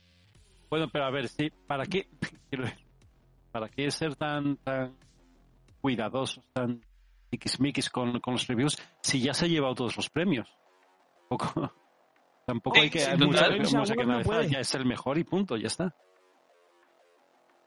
No, pero No, a ver, lo único noticiable, lo único noticiable es que no hubo hostia, porque si bien es cierto que la opinión generalizada era que iba a ir bien, que todo está bien tranquilos, hubo mucha gente que tanto el retraso seguido le empezaba a oler un poco mal. Y por lo que yo he podido ver, un poco por lo que he estado leyendo, es que muchísimos bugs, un parche inicial de nada, de ¿cuánto? ¿Cómo 40 era? gigas. 40. 40 gigas sobre el un juego de juego- 66. El juego ocupa 63 o por ahí. Madre mía, chaval. Eso que muchos bugs que irán corrigiendo poco a poco. Hubo un crunch bastante gordo al final de la producción, con lo cual eso explica que ni tan siquiera estaba para salir ahora. Pero han querido sacar esta versión y ya irán poquito a poquito retocándola y que al parecer el juego sí que es sí que es lo que lo que prometía que el juego ha salido bien las valoraciones sobre si es una obra maestra juego imprescindible y todo esto se tendrán que hacer cuando esté todo un poco más en frío pero que es un gran juego parece que, que está claro. Y con lo único con lo que me puedo quedar porque de lo que he visto de los análisis que he visto es que gráficamente es eh, brutísimo. Lo que he tan escuchado es que a la Play 4 y a la One las puede fundir los plomos. Y, que he visto alguna comparativa en la que se ve mucha diferencia en cómo se ve en un PC con una tarjeta nueva y en, y en una PS4 Pro. Pero bueno, lo suyo será verlo en las nuevas. Las nuevas, por lo que yo he escuchado, a no 60 han frames, salido por lo menos. y no y que no han salido las versiones para las nuevas consolas que eso tardará saldrá en 2021 Eso es. Mm. o sea, tú ahora te compras el juego en Xbox en Series X o en Play 5 y cuando salga te darán la versión o sea que tiene el Que eso el también- tal vez. También es lo que tú decías antes, Héctor, de, de Jolín, eh, se ha retrasado, se ha retrasado. No, no iba a haber crunch, por supuesto que, eh, por supuesto que no, y lo ha habido. La, eh, el, el parche de día de día 1 dice CD Projekt que será un juego diferente en Xbox y PS4 después del parche día 1, que telita, y no van a sacar la versión para la nueva generación cuando acaba de salir la nueva generación. Está claro que el juego ha salido a prisa y corriendo y es muy y es muy interesante ver que las reviews son positivas con sus bugs por aquí y por allá pero pero que ha salido un juego de verdad no Eh, yo creo que todos 3. teníamos un Sí, pero- No, yo iba a decir que el Witcher 3 también salió con muchos problemas de inicio, ¿no? De bugs. Joder, y downgrades que flipas. ¿sí? Buen podcast Sí. el downgrade. No, pero al final al final salió un juegazo. los bugs no sí, los claro, pero... pero se- al final salió un juegazo. Si si consideramos otros que quizá Cyberpunk es lo más esperado de los últimos años pero pero Mass Effect Andrómeda o, o Fallout 76, eh, pues eh, resulta que de esos no vimos tanto de su desarrollo, no éramos tan conscientes de que, hubiera, de que pudiera haber problemas y, y salir una mierda de juego, y al final salió esto. Y esto ha sido lo contrario. Hemos seguido todo su desarrollo, más o menos, y, y los problemas que ha tenido a lo, a largo de los últimos años. Oye, no ha salido perfecto, ¿vale? Habrá que corregir algunas cosas, pero, pero ha salido un juegaco, por lo que parece. O sea que. apunta, tienes- apunta a juegazo y yo ahora mismo tengo tengo dos dudas que comparto con vosotros que sois mi familia radiofónica. Lo primero, no sé si comprármelo. Yo estoy Es igual, ¿eh? Ya Yo os lo lo, digo el viernes. Os lo pregunto como, como de mi pago. viernes. Yo me lo voy a comprar, o sea, o- y si no me lo voy a comprar, lo he pedido a los reyes, por lo menos. O sea, No, yo, yo no lo digo por otra cosa, sino porque meterme en Cyberpunk ahora mismo me obligaría a dejar alguno de los juegos que tengo a medias. Y eso nunca es plato de gusto. Siempre da rabia ver el cómo, cómo se llama la, la montaña, la montaña de la vergüenza, la pile of shame, que es joder, todas estas cosas que he dejado a medias. Tampoco es que me importe porque el Game Pass está para eso. Es como el otro Sí. vídeo gitano, está para eso. Si es que está no para eso. está, Ramón, para Para eso eso está. Ramón. Entonces, hombre, coño. pues si tengo que dejar el, el Gears Tactics o el Doom Eternal a medias por meterme en Cyberpunk y poder hablar de ello en fin de año, pues tampoco será lo peor que me haya pasado nunca. Pero eso, quitando eso que tendría que decirme, la siguiente duda. ¿Me acerco a un game, me lo compro en físico o para qué? Porque lo que hay en el disco no es ni tan siquiera lo que, lo que hay cuando baje el parche de día 1. ¿Para tener la cajita y el, el DVD en sí o Porque o lo compro en digital y que le Si lo Es que- hemos- Es que si te lo compras físico va a ser de coleccionista al final. Guay. ¿Y para, para No hay lo el pillarías físico? Para la S, ¿no? Para la Xbox. Para, No, pero sí, sí, no. para la Series X, claro. No, pero la Series X no habéis dicho que, to- que no salen todavía. Claro. Ah, no, pero claro, me lo... no, no, sale. Te quiero decir, puedes jugarlo en tu Series X por retrocompatibilidad. Y subiéndolo a Mm. 4K y metiéndole 60 frames por segundo. Lo que no hay es versión específica. Tú te Vale, compras vale, el de Xbox One. Vale, Y en el- Play 5 lo mismo. Tú te compras el de PlayStation 4, pero cuando lo metas, pues está en Anced para... No sé si, sí, no sé si la pregunta es comprártelo físico o no. Eh, físico no, pues tú, yo creo que respondiste antes. Se lo puedes dejar a un colega si te lo compras en físico. Ya está. Pero si la pregunta es si te lo compras o no ahora, es verdad que en tu caso eh, tienes la Xbox One, la Series X, ya, eh, ¿vas a jugarlo ahora o cuando salga la versión chupimolona? No lo sé, porque es que realmente yo el problema es que yo no rejuego. Entonces es un poco ese problema, porque yo ahora mismo me lo juego, me lo voy a jugar guay y todo esto, pero si sale dentro de un año o dos la versión, porque no me creo eso de que va a salir a mediados de este año. Si sale dentro de un año y tal, me lo habré jugado ya y no lo voy a, no lo voy a volver a pillar. No lo voy a repetir. Entonces, no lo sé, yo sería por jugarlo ahora por un poco por el ansia y porque me gusta eh, jugar a lo que está jugando la comunidad ahora, me gusta sentir esa, esa conexión con la actualidad. Es que, que es- eh, no, y especialmente con este juego, perderse la ola, ¿sabes? Sí. Es un. Es, es ah, ah, a mí, es que eso es el rollo. Yo, Mm. yo tengo que empezar a jugar ahora en Play 4 y en mitad de la partida subirme al carro de Play 5 si la tengo y la movida. Voy a hacer, pero no me quiero perder esta ola. Esta ola, o sea, me, me da igual perderme otras otras cosas y otros momentums, Hmm. pero este no me pierdo. Es Eso me como- pasó a mí con el Red Dead Redemption 2. me lo acabas claro. de vender yo. yo. Claro. Es que a mí me pasó con el Breath of the Wild. Yo con el Breath of the Wild no me quería perder la ola. Yo quería cabalgar esa ola con todos los que los que le iban a hacer de primeras, porque es algo muy esperado y es una sensación que tienes pocas veces. Y con, con, con Cyberpunk yo creo que va a pasar eso. Además, somos aquí yo creo que la mayoría somos jugadores de rol y si no hemos jugado, yo por ejemplo sí he jugado. Entonces, yo vengo de... Claro, vengo de jugar al friki lo que tú digas y tú eres un sucio por llevar esa barba. Bueno, Idiota. Claro. Yo quiero, quiero, quiero coger mi personaje, quiero hacerme mis ciberimplantes, quiero ver eh, que se han montado y quiero estar en Twitter eh, mm, y poniendo capturas. Yo reconozco el- que el yo también, eso es un poco, es, es lo que lo que tenía de, de la... No, no, no sabía definirlo, no sabía cómo decirlo, pero sí, es cierto, lo de subirme a todo esto y empezar a fliparme a la vez que la gente en Twitter, reconozco que es un aliciente, un aliciente que la gente puede tachar de superficial, pero oye, a mí me gusta y si a mí me satisface que soy el que se va a dejar los dineros, pues Claro, qué mejor. es. Y lo no- del y físico no que lo- no lo hacemos con todos los juegos, eso, de, de cabalgar la ola. O sea, No, quiero para decir, nada, hay, gente nada, que sí, nada. que va con otros juegos y va a las novedades, siempre a las novedades, siempre a las novedades, pero yo, No, pero- yo como jugador no. Eh, pero es que eh, tú, tú- tú dijiste el Breath of the Wild. Yo jugué al Breath of the Wild dos años después o lo que fuera y lo he disfrutado muchísimo. Sin embargo, el Red Dead Redemption 2 jugué un poco, se me hizo muy largo y lo abandoné. El Witcher, que ya sé que me vais a matar, lo he intentado jugar tres veces. Eh, Lo he empezado No. tres veces. Y quizá, quizá un poco de eso es, eh, un poco es eso, ¿no? Todo el mundo lo había jugado, había otras cosas que jugar y pues no quiero que me pase con el Cyberpunk. Eso Pues es, eso es. así de simple. Eh, de hecho, uf, lo que has dicho de Red Dead Redemption 2, ay madre mía, luego tenemos que hablar de otras cosas del próximo programa. Yo. Nada, Espera, hasta aquí la cuestión. Oh. Y os voy a decir una cosa. No, Rafa, no te tires para atrás, espera. que te digo. que lo, Pone cara de perro pachón. See ahí my, de- see my face. lo que os decía del, de comprarlo en físico o no, es justamente un poco la línea de lo que acabáis de comentar vosotros dos.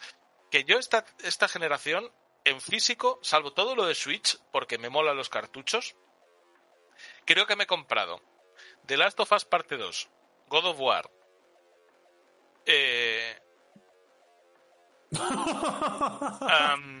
Ya. Ramón de, Pi- Ram- Red Dead Redemption 2, Ramón de Pitis. Y ya está. O sea, es que esta, esta generación he esperado de verdad a los grandísimos juegos de la Eh, generación. de esa generación cuentas, cuentas, cuentas la Switch también. Sí, por eso he dicho todos los de Switch. Todos los de Switch, todos. Ah, no, tienes, tienes muchos más de Switch. Ah, que. Vale, vale. Sí, sí, o sea, los de Switch eh, me los he comprado todos en físico, no he comprado nada en digital, salvo, salvo uno, creo. O algo así, que no, no lo cuento. Pero todos los demás, todo lo que han sido grandes juegos, ya os digo, God of War, Last of Us, Uncharted, lo he comprado todo en físico, entonces por eso lo de Cyberpunk, digo, joder, aunque es que luego es una gilipollez, porque encima me lo compro de la Xbox One, que ni tan siquiera tengo Xbox One, porque tengo la S que es digital, es que ni tan siquiera puedo meterlo en la consola para que fue pensado. Mm, Que encima son 60 gigas lo que trae dentro y 44 ya me los van a poner nuevos según meta el CD dentro. No sé si no fallara a mi compra, a, Pero yo creo que tú de querer comprarme los grandes juegos en físico. pero tú lo has dicho. eh, los juegos que tienen además mayor valor de reventa, aunque sea mayor valor de coleccionista, eh, los de la Switch, los tienes en físico. El resto es que ya no tiene tanto sentido. Yo, yo hay muchos juegos que cuando, cuando miro todo el espacio que me están ocupando y que los tengo todos en Steam, me apetece coger esos juegos, ir a un game y venderlos cada uno por 20 céntimos. Y, y por quitarme el sitio de, el sitio de casa. Ya, Ya- yo es ya- que Ya no es como los antes que esperabas un juego y era tu juegazo, como cuando venían con las cajas molonas o las ediciones Claro. de coleccionista, o un buen manual, o que tú lo quieres, lo atesoras, incluso ahora. Tú, por ejemplo, ahora te puedes. eh, Hay juegos clásicos de, no sé, de la Mega Drive, que a lo mejor te dices, me voy a gastar 100 pavos y me lo voy a comprar en físico, porque lo quiero tener en casa. ¿Te imaginas dentro de 20 años diciendo, hostia, quiero, voy a ver si encuentro en internet un Witcher 3 o un Cyberpunk para comprármelo en físico, para ponérmelo ahí en la estantería? no, al final eh, va a ser memorabilia lo que se compre de ese tipo de cosas. Van a ser las figuritas y las cosas Sí. que, eh, que permanezcan, porque dudo ya que nadie dé nada por el soporte. Pero por lo menos, yo sí que, sí que hay una cosa que me gusta. Fijaros qué tontería, ¿eh? Me parece un puntazo eh, las Steelbox. Las Steelbox, que tengo una preciosa de Bioshock, tengo una de Mario Maker, Super Mario Maker, lo tengo en Steelbox, que me parece fantástica. Y a mí cuando la cajita es bonita, sí que me gusta tenerlo, porque Hostia, es, es como preciosa. la de Super Mario Maker. No, no, digo las del Cyberpunk. ¿Son Steelbox? ¿O es caja vulgar? no, es que lo que acabo de ver es algo. No era, no era el Cyberpunk, o sea, son las cajas custom. Ah, claro. No, no, esa no por es la eso. caja, es. Realmente yo no creo que nadie, o sea, a mí me gusta tenerlo pues por, por tener la cajita y tener la cajita como el recuerdo de que tengo eso pagado en digital. Entonces, no sé, creo, creo que me voy a abstener, salvo que encuentre algo muy bonito en Amazon, una Steelbox bonita y el precio es el mismo, creo que me voy a abstener de comprarlo en, en físico. Y si me mola mucho, ya me compraré una figurita y la pondré en, en donde no la vea mi mujer. donde no tenga capacidad de decisión Cecilia.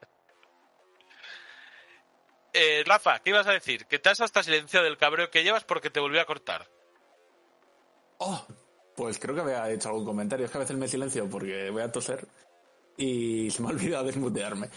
Que, que no, que yo tengo la duda de si pillarlo de inicio o no. porque me da un... eh, siempre me da mucha pereza meterme en un juego que sé que me va a durar 60 horas, 70 horas. Se, se me viene un poco el mundo encima cuando sé que voy a estar tantísimo tiempo. Pero Sí, es que y a creo que tampoco tengo nada que jugar, entonces no sé muy bien qué hacer. Es muy cruel que el juego vaya a salir justo después del puente. ¿eh? Sí. Ya. Nah, yo, yo al final, por eso, Porque le hayamos metido 40 horas en el puente de los adiós. es lo que es a ver a qué hubiésemos jugado, o sea, a ver qué, a qué juego y a qué no.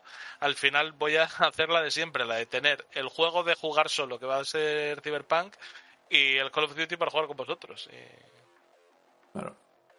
y al final tendré que vivir en eso y descartar un montón de juegos como Celeste, que no a tocar nunca. Oh, y estoy viendo, y estoy viendo ahora que hay un pack de la Xbox One X. ¡Ah! No, no, la X, la X con un skin del Cyberpunk que es Increíble, esa la, Preciosa, tiene, ¿eh? La tiene Salore, un saludo. Y sabéis que las, las Xbox edición limitada, cuando las enciendes tienen un sonido característico diferente, ¿verdad? De cada una. Sí, sí, sí, sí. Cada una diferente. Sí, sí, cada, cada X, o sea, la del Gears 5 tiene un sonido Sí. diferente a la del Cyberpunk, que tiene un sonido diferente a la del Forza Motorsport, que tiene un sonido diferente a las estándar, vaya. Joder, qué movida. Se, se ha ido hasta César. Se ha ido hasta César. Se ha cambiado de canal en. Discord. Se ha cambiado de Discord. Qué manazas para ser informático. En vez, de, Pero- en, vez de irse, en vez de irse al canal Madre mía, en vez de irse para escribir al canal de al canal de escribir, se ha ido al canal de hablar. Y luego me dice a mí que, que, por, qué, que por qué estoy hablando, que le doy golpes al micro. Que le- César, cámbiate. ¡Manazas! Cámbiate de chat, cariño. Cariño mío. Dios santo. Cariño. Pobrecito, ha volvió. Hombre. ¿qué Eh, dices? qué pena, qué pena. Qué- a ver si digo todo esto con la naturalidad que me había Nada, había puesto el pack del, del este y, y estaba diciendo que, que yo me hubiera que yo esta me lo hubiera pillado la consola la, la Xbox One X solo por este skin. Es que esta es una One X. Vale, sí. Es increíble esa One X, Es ¿eh? una Series X. Ah, Bueno, así tiene una pinta de mil pares de cojones. El Escucha, Series X, yo las vi, lo que no sé si era del, del Xbox Pope este que se dedica a hacer. Sí, yo lo que no sé si era, si era un custom o era o era una edición, que eso sí que me, me llamaba la atención, vamos, a lo loco. Claro, claro, unos buenos vinilos ahí, pim pam. Y con eso tiras, de sobra. Hombre, hombre, ¿Cómo mira, se las pegatinas de marihuana feísimas para Play 4. Yo las tenía en la Nintendo 64, aquellas, macho. Yo nunca he pegado me acuerdo. ni una pegatina en una consola, por Dios. Muy bien. Y ahora deberíamos irnos a lo que todo el mundo estaba esperando, un análisis.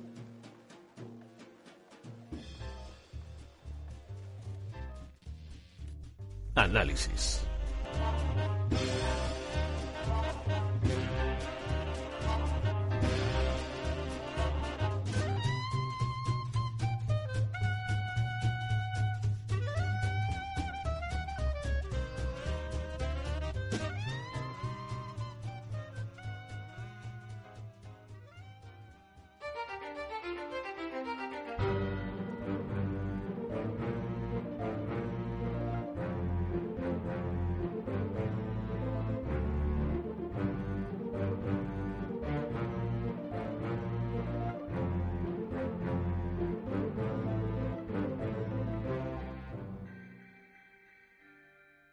Aprovechando este periodo de entreguerras, de, de generaciones de juegos que no salen, estoy aprovechando para jugar cositas que tenía pendientes. Entonces este es un juego un poco antiguo ya, no es novedad, pero es el Return of Opera del que ya hablé un poquillo en un estamos jugando, pero me ha gustado bastante y quería darle un poco más de profundidad y hacerle un análisis. Como dijimos en su momento, joder, parezco un, un profesor universitario que vuelve después de la guerra, ¿eh? como dijimos. El juego consiste en un bar, estamos en el año 1800 y poco, hay un barco que sale de un puerto de Inglaterra y desaparece del mapa, no se sabe qué pasa hasta que regresa después de un tiempo y nosotros somos un, un empleado de la compañía de seguros que tenemos que ir al barco a averiguar qué ha pasado, ¿vale? Entonces, el juego es de, es de un estilo que yo creo que no se ve mucho, eh, que que es un juego de deducción, no es ni siquiera un juego de puzzles. No es un juego en el que para averiguar qué ha pasado tienes que mover X palancas o lo típico de los cuadros, mirar movidas, nada, nada. Lo único que tienes que hacer es deducir qué ha pasado en el, en el barco, ¿no? Y para eso tienes varias herramientas, tienes dos herramientas, un libro donde tienes un listado con todos los nombres y los puestos de la tripulación, ya sean oficiales, eh, marineros rasos, pasajeros sin ningún tipo de cargo, ¿vale? Y por otro lado tienes en ese libro un par de dibujos donde está toda la tripulación. Lo que no tienes es la relación entre quién es quién, ¿no? Entre el nombre y su puesto y su dibujo y, y su dibujo, ¿vale? Luego, además, en el libro tienes un montón de páginas en blanco que se van rellenando según vas investigando el barco, ¿vale? Cuando investigas el barco, vas encontrando cadáveres y usas la otra herramienta que tienes disponible, que es una especie de brújula, que cuando la pones encima de un muerto te aparece una pantalla donde salen los últimos instantes de, de la vida de esa persona, ¿no? Pues esto me lo invento, si se ha caído de, de, lo alto del palo mayor, pues a lo mejor se ve el señor cayendo antes de estamparse, una conversación de gente que está viendo lo que está pasando y gritando cuidado, no sé qué, lo que, lo, lo que sea. Pero si lo vale. recuerdo bien, no solo lo ves, ¿no? O sea, tú es como si te transportaras, puedes moverte por... Sí, te, te, te puedes mover por, por la escena. Hacer un viaje en el tiempo a esa escena en concreto. Eso es, y, de, y escucha las voces y, y todo lo que está pasando, ¿no? Entonces, eh, bueno, pues según vas descubriendo este tipo de, que los llaman mementos, por memento mori, entiendo, según los vas descubriendo... Sí, hombre, no, no por los memes de internet. pues, no, sí. Ni por los caramelos. no sé qué recuerdo, memento mori es otra cosa. Sí, recuerda que vas a morir. Mem que eres, que eres sí. persona, que eres un hombre. Eh, bueno, entonces, según vas viendo estos momentos, va, se va dibujando una historia en el libro, se van rellenando estos capítulos en blanco, ¿vale? Y, además puedes volver a ellos, ¿no? Y en ese momento, según se empiezan a dibujar los, los, los capítulos, tú tienes que empezar a averiguar quién ha muerto en esa escena, cómo ha muerto, y si ha habido un asesino, quién ha sido el asesino. ¿Vale? Entonces tú tienes la. tienes. Y aquí es donde viene la parte muy buena del juego, que funciona muy bien el tema de deducir. ¿Por qué? Porque en, el, en lo que es el memento, puedes. La forma más fácil, seguramente, de resolverlo, que creo que es la primera que resuelves para que te introduzcan en la mecánica, es que alguien dice el nombre de la persona que está muriendo o que, o que está matando. ¿Vale? Entonces tú te vas al listado de, de la tripulación y dices, vale, pues si esta es la persona que estoy muriendo, se la asigno a esta persona que estoy viendo en el en el memento. ¿Vale? Y así vas asignando el, la, a las personas los nombres, quién las ha matado, cómo han muerto, y cuando has resuelto tres personas a la vez, de forma correcta, el juego te lo soluciona. ¿Vale? Te dice, vale, pues estas tres personas las lo has, has deducido correctamente. Te, te, confirma, ¿no? Que... Eso, te confirma. Lo que pasa que lo tienes que hacer de tres en tres. ¿Para qué? Pues un poco para evitar hay un montón de, hay creo que eran 60 personajes, hay un montón de, de motivos de muerte. Entonces, si hiciera, si fueras de uno en uno, de uno en uno, intentando una combinatoria, pues te sale, bueno, es imposible, ¿no? Entonces, si lo haces de tres en tres, es más complicado. Entonces, esa es la parte, es la parte buena del juego, que dice, venga, tienes que adivinar tres, y si adivinas tres, te confirmamos, estas personas, mm. pues ya sabéis quiénes son, cómo han muerto, o si han matado a otra persona, ¿vale? Y es que está muy bien hecho y es muy interesante por cómo te, te ayuda a hacer las deducciones. Es que realmente funciona muy bien la mecánica. Es decir, porque hay un montón de formas de resolver, ¿no? A lo mejor hay parte de la tripulación que es rusa. Pues en los mementos hay gente hablando en ruso. ¿Vale? Y tú dentro del memento que ha dicho César, y es verdad que puedes ir navegando ese, ese memento, pues puedes seleccionar a la gente, sí que te lo relaciona con los dibujos que he comentado al principio, o sea, sí que puedes saber dentro de la escena quién es el dibujo, aunque no sepas el nombre, ¿no?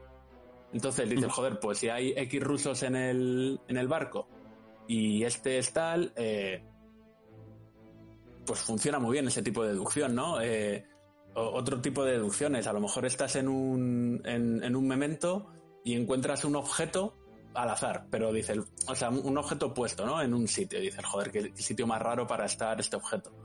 Y de repente en otro, en otro momento eh, ves a una persona usando ese objeto, ¿vale? Y entonces, eh, en el primer momento además aparecía, puedes relacionar, te dice el nombre, pero no te dice, no, no tienes el dibujo de la cara, ¿no? Del personaje.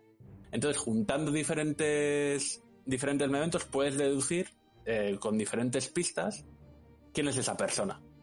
¿Vale? Y es súper sa- satisfactorio el ir. el ir deduciendo eh, todos los personajes, ¿no? Y está bastante guay, o sea, es que realmente funciona muy bien la mecánica. Sí, la mecánica y, y- y el interfaz, ¿no? Porque dicho así puede parecer que, no sé, que es un juego en el que en el que es muy difícil llegar a, a atar cabos y unir unas cosas con otras, pero luego el desarrollo del juego te hace que sea relativamente sencillo, ¿no? Eh, hacer un tracking de toda esa información. Sí, es, es relativamente, pero, pero funciona muy bien. Eh, por ejemplo, lo, que he dicho, en, tienes un listado ¿no? de, lo, de la tripulación y sus profesiones. Pues en un momento dado a lo mejor entras en un cuarto del barco que indica claramente una profesión. Pues si hay un señor que está ahí, pues tú ya puedes saber. Es, es una de las formas que tiene. Es que lo bueno que tiene el juego es que tiene un montón de formas de deducir quién es quién y cómo ha muerto. A lo mejor en una escena no sabes cómo, o sea, en las escenas en las que deduces quién es quién y cómo muere son diferentes. Pero lo vas combinando todo y al final es muy satisfactoria esa parte de, de deducción. Tiene una parte mala que a mí me ha pasado y que me gustó menos, que es cuando, en mi caso cuando resolví el, el 50% de la gente, el problema que tiene es que además el juego te lo avisa, hay gente que la tienes que deducir por eliminación. O sea, no es claro quién es, es por eliminación. Y por eliminación lo que usas es esta parte de, bueno, resuelvo tres personas, a lo mejor tengo dos claras y tengo una parte que no es muy clara de la tercera, pero lo que he dicho, ¿no? Por, por nacionalidades. Pues sé que esta persona es rusa. Eh, hay tres rusos, pues pruebo con los tres. Le asigno el nombre de los tres y como de las otras dos personas lo tengo 100% claro, haciendo un poco de eliminatoria, la tercera haciéndolo un poquito al azar, con un, o sea, no es completamente al azar, es con un poco de, de deducción, pero al final es un poco al azar, te lo resuelve y dices, venga, para adelante. ¿Cuál es el problema? Que cuanta menos gente hay, más fácil es tirar de este método en vez de intentar seguir las pistas buenas que te propone el juego para, para adivinar las cosas. O sea, yo en, la última parte del juego, al final dije, puf, eh, eh, yo ya creo que he mirado todas las pistas, voy a empezar a hacerlo un poco por combinatoria, porque como ya queda muy poquita gente, ya es muy fácil hacerlo.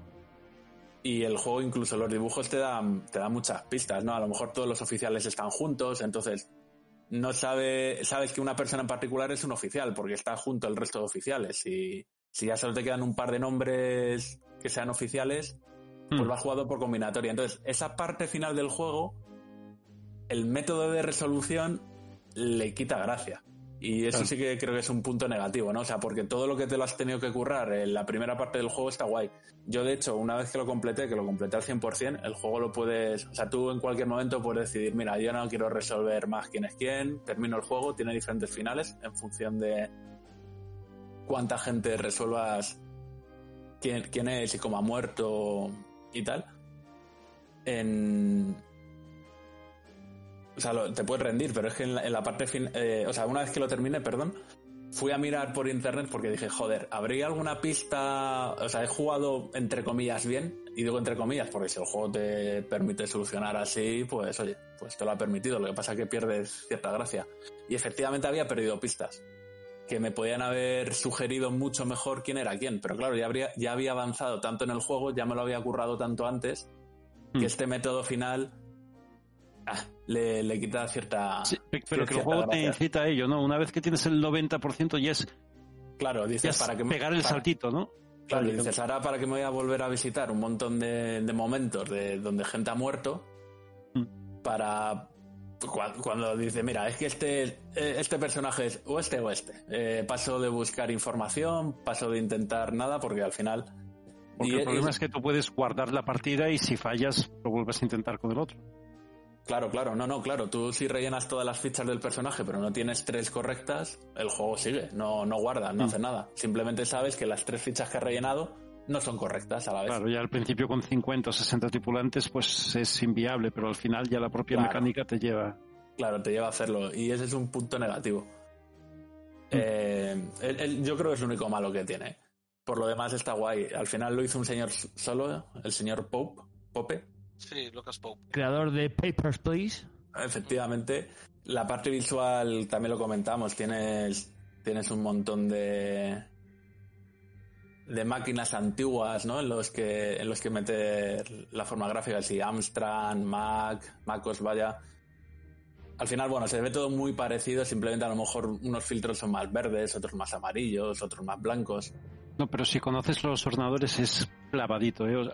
Con más resolución y tú sabes que en esos ordenadores no se puede hacer gráficos 3D como estos, pero eh, el Mac es, es un Mac, el Amstrad es un Amstrad, el Commodore es un Commodore, está muy muy bien.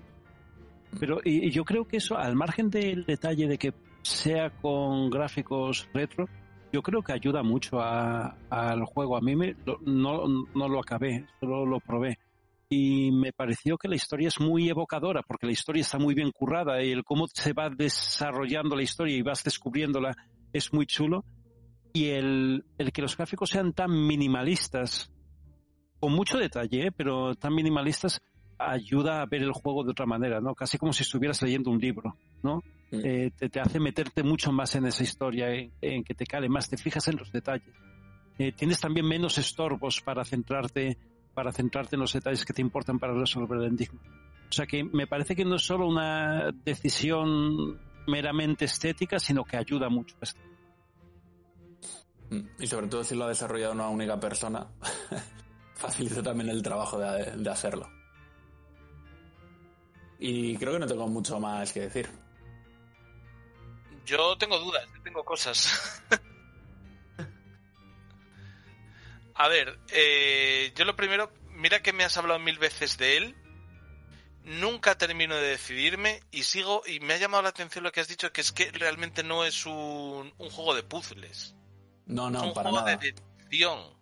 Para nada. O sea, no te vas a quedar encallado, pues el típico puzzle de mover espejos con una luz que tiene que terminar. O sea, nada, nada. Nada. Lo único que haces es andar por el barco y encontrar cadáveres y ver cómo han muerto. Punto. O sea, y nada más. O sea, no. No hay puertas cerradas con llaves que buscar, nada. El, el tema es verdad que el barco no se abre. Hay, hay un momento. El barco no está abierto entero desde el principio. ¿Vale? Entonces, ¿cómo vas encontrando los muertos?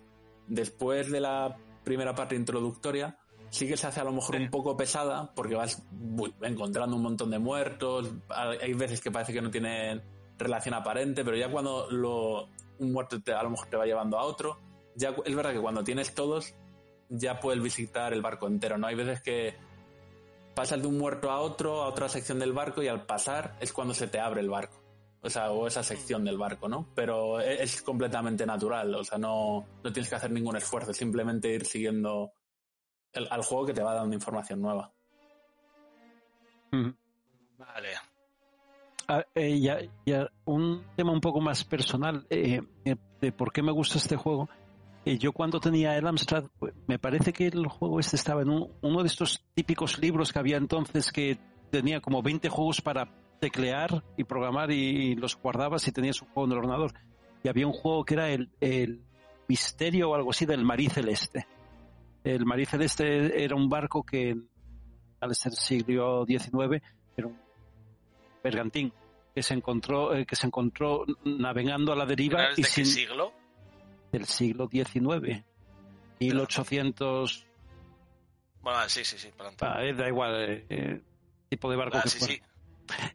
y que se encontró a la deriva eh, sin ninguna sin ningún tripulante dentro y entonces era un juego obviamente no tenía estos gráficos era una aventura era una aventura de texto en el que tú entrabas eh, en, en el barco y tenías que descubrir qué le había pasado al Marí Celeste o sea que este juego incluso a mí me recuerda al otro no y es un poco tiene una parte emocional eh, por la que por la que me gusta más allá de los gráficos eh, eh, es que al decir juegos de puzzle, yo estaba, estaba a punto de decirle a Rafa, preguntarle a Rafa, bueno, es que a lo mejor no es un juego de puzzles, es un juego tipo Cluedo, en el que tú vas deduciendo cosas a partir de la información que sacas, pero sería quedarse muy corto al decir que este juego es un Cluedo, ¿eh? porque las mecánicas no son esas exactamente, ni, y el Cluedo, bueno, puede que a alguien le guste más o menos, pero cuando piensas en el Cluedo piensas en una partida un poco repetitiva, pero la historia de, de este, hasta donde yo he podido verla, eh, me parece que es una historia muy, muy, muy densa y muy chula. Eh, sin, sin contar y revelar nada, Rafa, o sea, al final tú tienes la sensación de que son cadáveres sueltos que tú te vas encontrando o te están contando una historia guay. No, le cuentan una historia. La, la- a ver, la historia no es de flipar, ¿eh? Tampoco... Porque no es, no es lo importante del juego. Entonces, La historia es puñaladillas entre colegas. eh, Sí, él pues- me pincha a mí, yo le pincho a él. pues es un poco parecido, ¿eh? De, hecho, la parte introductoria es esa. Es la gente diciendo, ahí que te meto, ahí que te meto. Ahí con los tres dedillos en la navajilla. Y, pero bueno, eh, sí, al final hay una historia, ¿eh? O sea, es fácilmente seguible, la- se entiende fácil, pero no es lo más importante para nada. Vale, no, no son muertes sueltas en principio, o sea, todo tiene relación a todo lo que está pasando. Te llevan a un sitio. Dale una nota, ¿no? Salvo que No, hombre, tenga Héctor, más. dásela que- tú. Bueno, yo. Es que es un Un juego especial para mí. No puedo dar nota. No, no, no, está por un seis y medio, ¿eh? Porque no es un juego para todo el mundo. Es que no es un juego para todo el mundo. No, no, no, no. Eso, de hecho, eso le, le da calidad a la película. Mira, yo, yo le doy un siete y medio. Por esta parte final que he dicho, si no le daría a lo mejor 8, 8 y medio. Pero esa parte final que te permite resolver al azar casi, por propia mecánica, no, no me ha terminado de convencer mucho. Eso lo había leído, Pero- eh, lo había oído yo también en su momento y la gente sí que lo señala como uno de los problemas que tiene. Mm. Pues un siete y medio, juegazo entonces. Y Sí, sí, sí, sí, súper recomendable. Y por cierto, yo lo juego en pareja, o sea, es que justo la pregunta que se me estaba olvidando hacerte. sí, Eh, para jugar Sí, en pareja, bien. bien, sí, porque al fin, a ver, y- o con gente, quiero decir. eh, es un juego de que puedes estar comentando las pistas, por decir, oye, pues haz esto, te has fijado en aquello, o sea, se- es, Sí, com- sí, sí. es- es casi un juego de mesa colaborativo, vaya. Vale, sí, yo es que el, el tema es que eh, andaba mirando entre este y otro para, para pillarme y al final pillé Resident Evil 2 para jugar en pareja. No sé si habrá sido peor. Es, es muy parecido. Sí, sí. Todo un acierto, Héctor. salirse, salirse por la tangente completa absolutamente. Y El eso te que lo regalo que- valore. El regalo que me quiero hacer a mí mismo, pero intento colarlo como... No, no, no, yo lo estoy jugando a dobles, el Resident Evil 2. Mierda, otro juego más. ¡Ah! Bueno, hemos terminado con el análisis. Yes. En el rato que analizamos me he comprado un Cyberpunk. Joder, yo, yo, yo tengo Steam delante, ¿eh? No, Sí, no sí. sé si comprarlo también, No, madre mía. Me lo he yo me lo he comprado en físico. Nah, yo... Me es he comprado en físico, esto es información de servicio por un motivo, porque me trae una pegatina de Night City, o sea, perdón, el mapa de Night City, unas pegatinas, un llavero y la casa es me, pero bueno, y unas postales. Entonces, bueno, ahí sí, ahí sí que tengo, ahí sí que me da mierdecillas. Entonces ves así, sí, porque tiene, es una cajita, tiene cositas. Entonces, como me llega el mismo día 10, pues oye, mira, total lo iba a hacer igualmente. ¿Qué pasa? Si es que me lo iba a comprar igualmente, Ramón, está para eso. Está para eso. Bueno, nos vamos con el estamos jugando y finiquitamos el programa. Yes.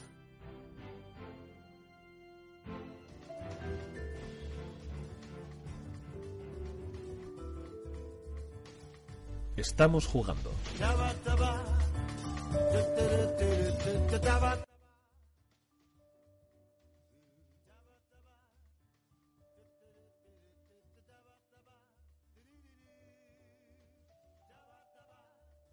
Y ya para terminar, yo creo que no nos queda demasiado tiempo, con lo cual tenemos que ir un poco rápido con el estamos jugando. Es una pena porque yo estoy muy a fuego, estoy jugando muchísimo últimamente, es lo que tiene el invierno. Entonces, bueno, pues voy a, voy a empezar. Estoy jugando Celeste, que realmente es como jugar a Super Meat Boy, pero solamente si eres homosexual.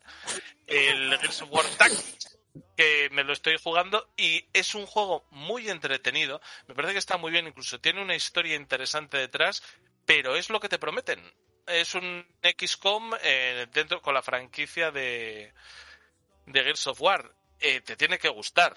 a mí me gusta, se me hace un poco pesado porque hay veces que tienes que estar moviéndote, desplazándolos, no te cambia de turno a RTS y todo esto, pero la verdad es que lo estoy pasando bastante bien con este juego.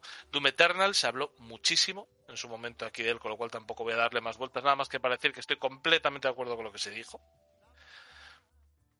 Eh, que lo único que le fallan son esas secciones tan raras de plataformas que lo hacen un poco para que bajes y todo esto, pero bueno, tendría una reflexión más que hacer al respecto, pero no me voy a parar en ello, porque estoy jugando mucho al Black Ops Cold War, que lo recomiendo intensísimamente a los que les guste la saga Call of Duty. Hablo Si del hay alguien por aquí. Hablo, hablo del multijugador, no hablo de la campaña porque ni la he abierto ni pienso abrirlo. Además el añadido de los zombies, el arcade y los modos nuevos de como bomba sucia y todo esto hace que sea ¿Qué es eso de bomba sucia que, que nos hablas alguna vez de ello? bomba sucia ¿Cómo mola va? un montón. Eh, lo que Cuando son, dices, toma, tírame del, del dedo.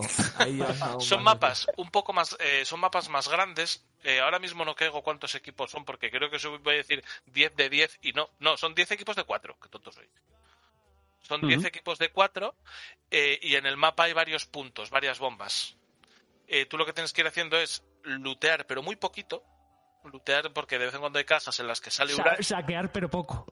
Sí, no, pero poco, no, no, pero poco, poco, porque sacas, de vez en cuando hay cajas de las que puedes sacar uranio, puedes sacar eh, alguna herramienta de campo y cosas por el estilo, vas a las bombas, colocas el uranio y explotan las bombas. Si pillan a alguien, evidentemente lo matan, luego la nube tóxica y todo esto, pero al final de lo que va realmente es que tú con tu equipo de cuatro lo que tienes que hacer es más muertes que los otros equipos Mm. la parte de estrategia que le añade el tema de la bomba sucia es el hecho de que la gente lo que más puntos da es detonar bombas, con lo cual termina encontrándose bastante gente en las bombas. También hay que tener en cuenta que cuando una bomba explota o ha explotado, pasa un tiempo en el que no se puede acudir a esa zona, con lo Mm. cual se acota el campo de combate y el despliegue se puede hacer tanto aerotransportado como en tus compañeros, con lo cual muchas veces estás coordinándote con la gente de, oye, quédate en el bosque, quédate en el bosque que estamos todos fuera, haz ahí lo que puedas y salimos unos cuantos y hacemos el ataque sobre este punto. O vamos a hacer eh, explotar esta bomba y ya no podrán pasar por aquí durante un tiempo. Quizá, ¿no? durante un rato no, pero al final luego se te tiran por encima. Lo que, lo que sí Ya. se hace es, y- o por ejemplo, lo que sí que hizo en una partida que me pareció muy interesante, es en una zona de un puente, nos enganchamos los cuatro tipos que estábamos en el puente y cortamos a izquierda y a derecha. Y la gente no podía pasar, cada vez que pasaban por ahí nos podían rodear, pero lo único que hacían era un tiro al, al plato bastante interesante. Y como nos defendimos muy bien, cuando íbamos muriendo, íbamos saliendo en nuestro propio equipo y ahí estuvimos dominando el campo de combate un montón. Luego, ¿qué pasa? Que como no fuimos a la bomba, alguien la explotó cerca y nos tuvimos que ir porque llegaba la nube tóxica. Mm. Y eso, eso es básicamente. Realmente no hay muchas más novedades. ¿eh? El tema de los zombies, que está muy bien. Pero no trae muchas más novedades, que es que si te gustan los Call of Duty, esto es más. Más de lo mismo y mucho más. Y las armas son muy ochenteras y está muy bien. Vas con, con AKMs, con pintadas, es todo un poco más punk. Hmm. Y eso hace que, que para mí esté muy bien. Yo la verdad es que estoy encantado. Es uno de los problemas que tengo es que no juego nada al, al Doom Eternal por culpa del Black Ops. Y fíjate que el Hmm. Doom Eternal me está jugando. Juego que me he terminado, que, perdón, que me está gustando. Juego que me he terminado, el Battletoads, el Battletoads nuevo de, de Xbox, que es un juego que merece mucho la pena que le echéis una ojeada. Estuve pensando en analizarlo hoy, pero es que es complicado de analizar. Es complicado de analizar. Es un beat'em up, pero tiene secciones en el que es un- se convierte en un bullet hell, tiene secciones de plataformas, tiene secciones de quick time events. Es un juego muy raro y que me funciona casi tan bien como serie de, de Adult Swim, como serie de dibujos, que como videojuego. De hecho, incluso diría que la parte de beat'em up está un poco limitada. Me ha quedado probarlo con otras dos personas, que eso debería ser un puntazo, pero todo el que tenga el Battle Pass y le quiera echar una ojedilla, oye, que lo haga porque merece muchísimo la pena. Y aquí vengo a descubrir el Mediterráneo. Estoy jugando al Resident Evil 2. Nunca había jugado un Resident Evil que no fuese previo al 4. Me está gustando muchísimo. Me está gustando muchísimo. Me molesta un poco que estás en una comisaría, tienes que buscar llaves para abrir un pasadizo secreto. ¿Qué puta comisaría es esta? Joder. es que antes era un museo, pero bueno, que es las gilipollas que pone una comisaría en un museo. ¿Y, y- y qué museos tienen pasadizos secretos con medallones de dioses indefinidos? Todo esto Es que antes era un hospital. Claro, todo esto tiene mucho que ver con la disonancia Y ludonarrativa antes de, un monasterio. de cómo creen los japoneses que es vivir en Occidente. Entonces, hay cosas muy raras por todas partes, pero con eso te adaptas y enseguida cuando entras me ha sorprendido y de hecho me está gustando muchísimo lo difícil que es matar a los zombies. Aguantan mogollón de disparos, tienes que tirar a las rodillas para luego clavarles la navajilla en la cabeza y cosas por el estilo y ya os digo, me está pareciendo un juego terriblemente solvente.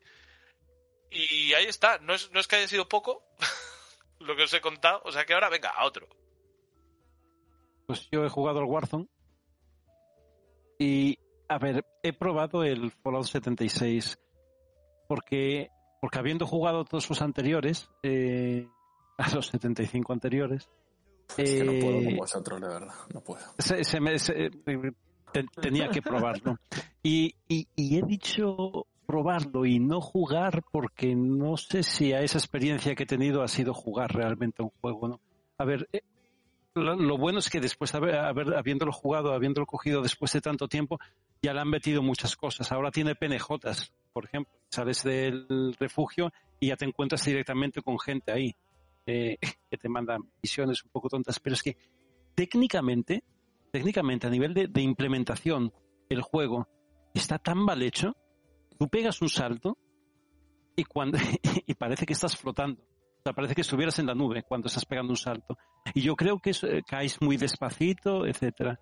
Y yo creo que eso es eh, para simplificar, al ser un mundo abierto, que han decidido simplificar, no sé, la manera en la que accedes a distintos sitios y todo eso.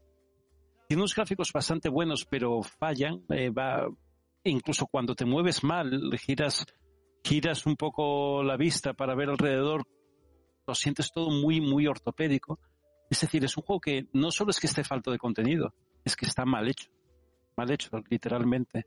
Los gráficos son muy bonitos. Los assets son los del Fallout 76, los de los Fallout anteriores, pero en un sitio nuevo puede ser un poco refrescante el que no sean exactamente las mismas casas, el mismo todo. Y tiene algunas cosas que están un poco más desarrolladas, pero es que literalmente a mí me pareció injugable. Y, y fijaros que me gustan estos juegos y le he intentado dar una oportunidad, pero no he podido.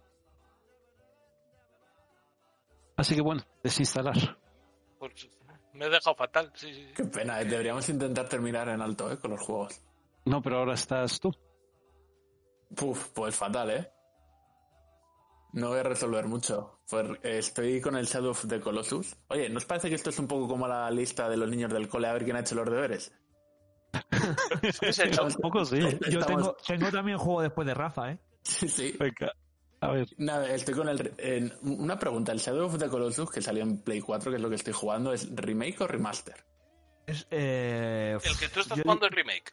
El Yo remake. diría que es remake. Yo Sí. diría que es remake. Pues sí. es peor, toda- es peor Yo- todavía. ¿eh? Es otro de los juegos que, que está muy cerca de ponerme con él y al final nunca encuentras el momento ideal. Pues yo me he puesto ahora también en este impasse para coger cosas antiguas. Y si es un remake, es peor todavía. Porque jugablemente da penita. O sea, el- Escucha, te has es comprado que- el remaster, todo el culo. no, No, no, el, es que esto, a ver, el remake está hecho por Bluepoint, como el de Demon. Souls de PlayStation 5, y Bluepoint trabaja bajo los controles originales, no cambia cómo se controla.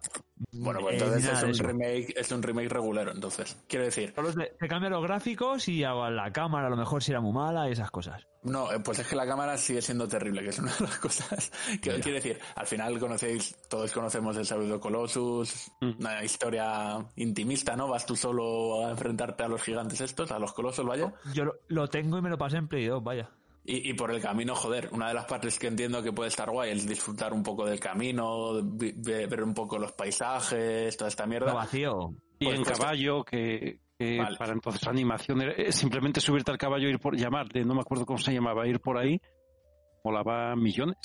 en Pues, los 80 se disfrutaba mucho también el caballo, por lo que sea. Pues te digo una cosa, si vas a hacer un remake, pon una cámara que te permita disfrutar del paisaje. O sea, las, las peleas que tengo con la puta cámara para mirar donde yo quiero, sin que no me cambie de punto de vista sola, son terribles. Y digo, joder, pues, ¿qué quieres que te diga, sabes?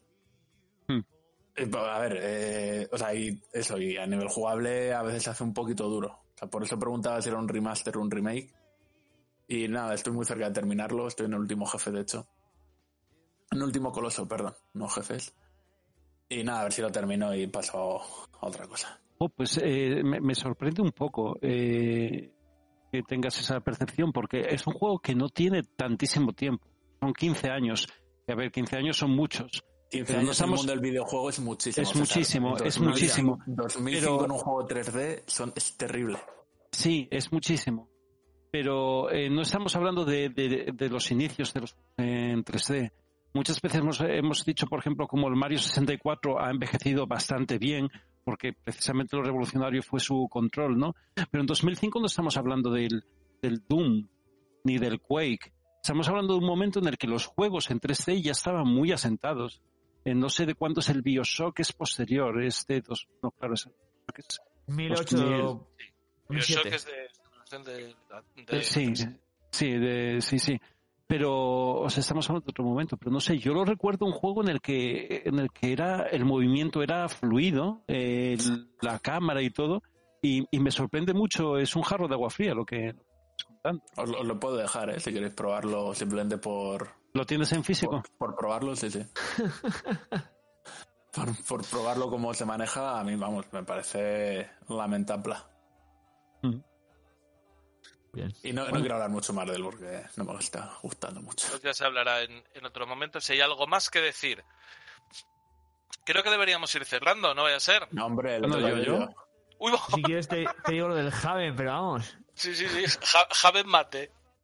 Haven, pues es eh, Haven, que es un, juego de, de los creadores de, de Fury, de, de Game Bakers. El Fury, eh, acordaos que era este, es, eh, Game Bakers es el estudio francés y el Fury es el juego este que era un boss rush. Eh, lo estoy jugando porque está en el Game Pass. Eh, me, me gustó así el estilo gráfico que, que vi en el tráiler y, y el musicote que tiene, que es increíble. Lo, lo empecé a jugar y la premisa pues es de una pareja que, que acaba aterrizando forzosamente en otro planeta y, y como que se tienen que buscar la vida.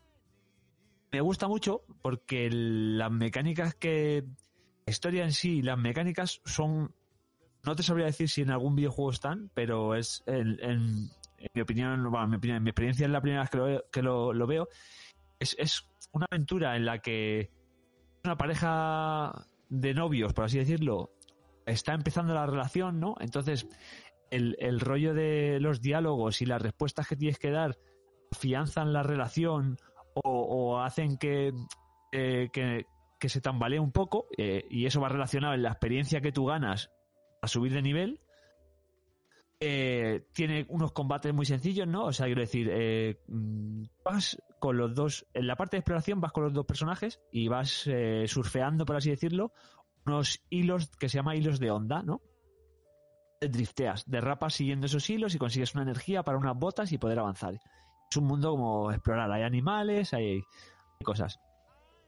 Pero en el, en el combate, por ejemplo, cuando, cuando te cruzas con un animal hostil, el combate, tú tienes eh, en, los, dos sticks, hacia arriba, eh, purificar, hacia abajo, defen- defensa, izquierda eh, para la izquierda, para el stick izquierdo es llama- llamarada, si mal no recuerdo, para el stick derecho hacia la derecha llamarada y ambos en, en el contrario sería golpe cuerpo a cuerpo, por así decirlo. ¿no? Eh, tú tienes que ir, ir bailando, por así decirlo, ¿vale? Es eh, encontrar el golpe que le hace daño a- eh, específico a ese animal para hacerlo en modo sincronía, ¿vale? O sea, si tú lo haces sincrónico, va el- te aumenta el daño, la relación entre la pareja funciona mejor, te van dando más experiencia y, y trata pues de, de básicamente de eso, de ir, ir, tienes que arreglar la nave, la que te has estrellado, para no sé qué, porque no, no he llegado todavía, pero bueno, es el, el rollo es eso, el- las tres mecánicas que tiene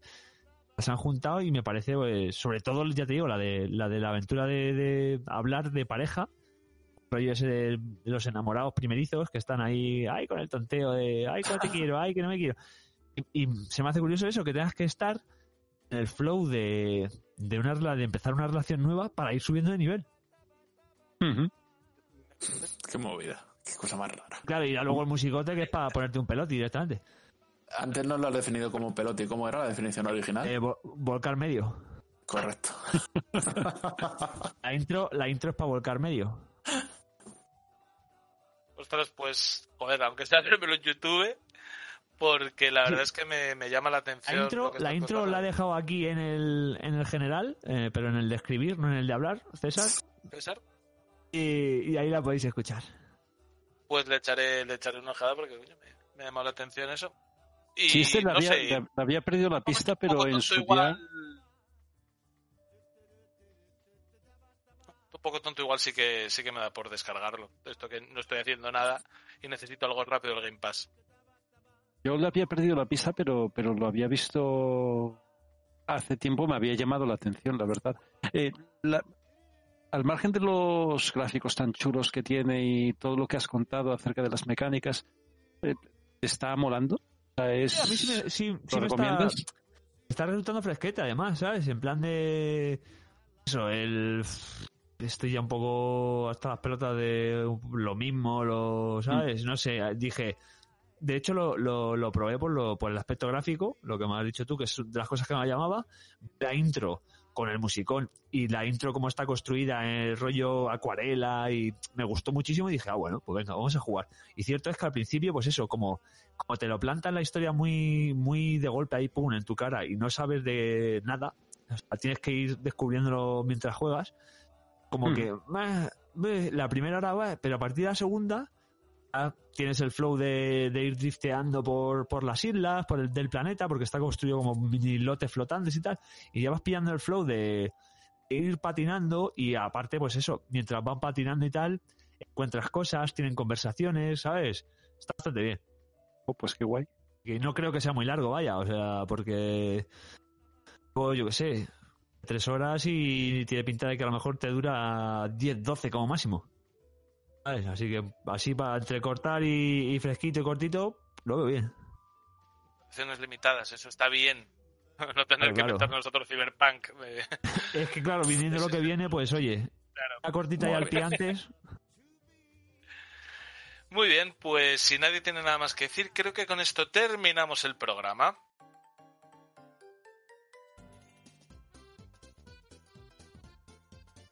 Y desde aquí nos despedimos ya hasta el programa que cierre la temporada y que cierre la generación, así como, como gran cierre, como colofón a la generación, está el Cyberpunk y el último programa de Downgrade del año 2020. y se despiden para todos vosotros. Yo, yo. Hasta luego. También se despide César. Hasta pronto. Se despide Rafa. Hasta luego. Se despide un servidor de ustedes, Héctor Camba. Y también se despide el oso que nos graba, Craig. Hasta la próxima. Adiós.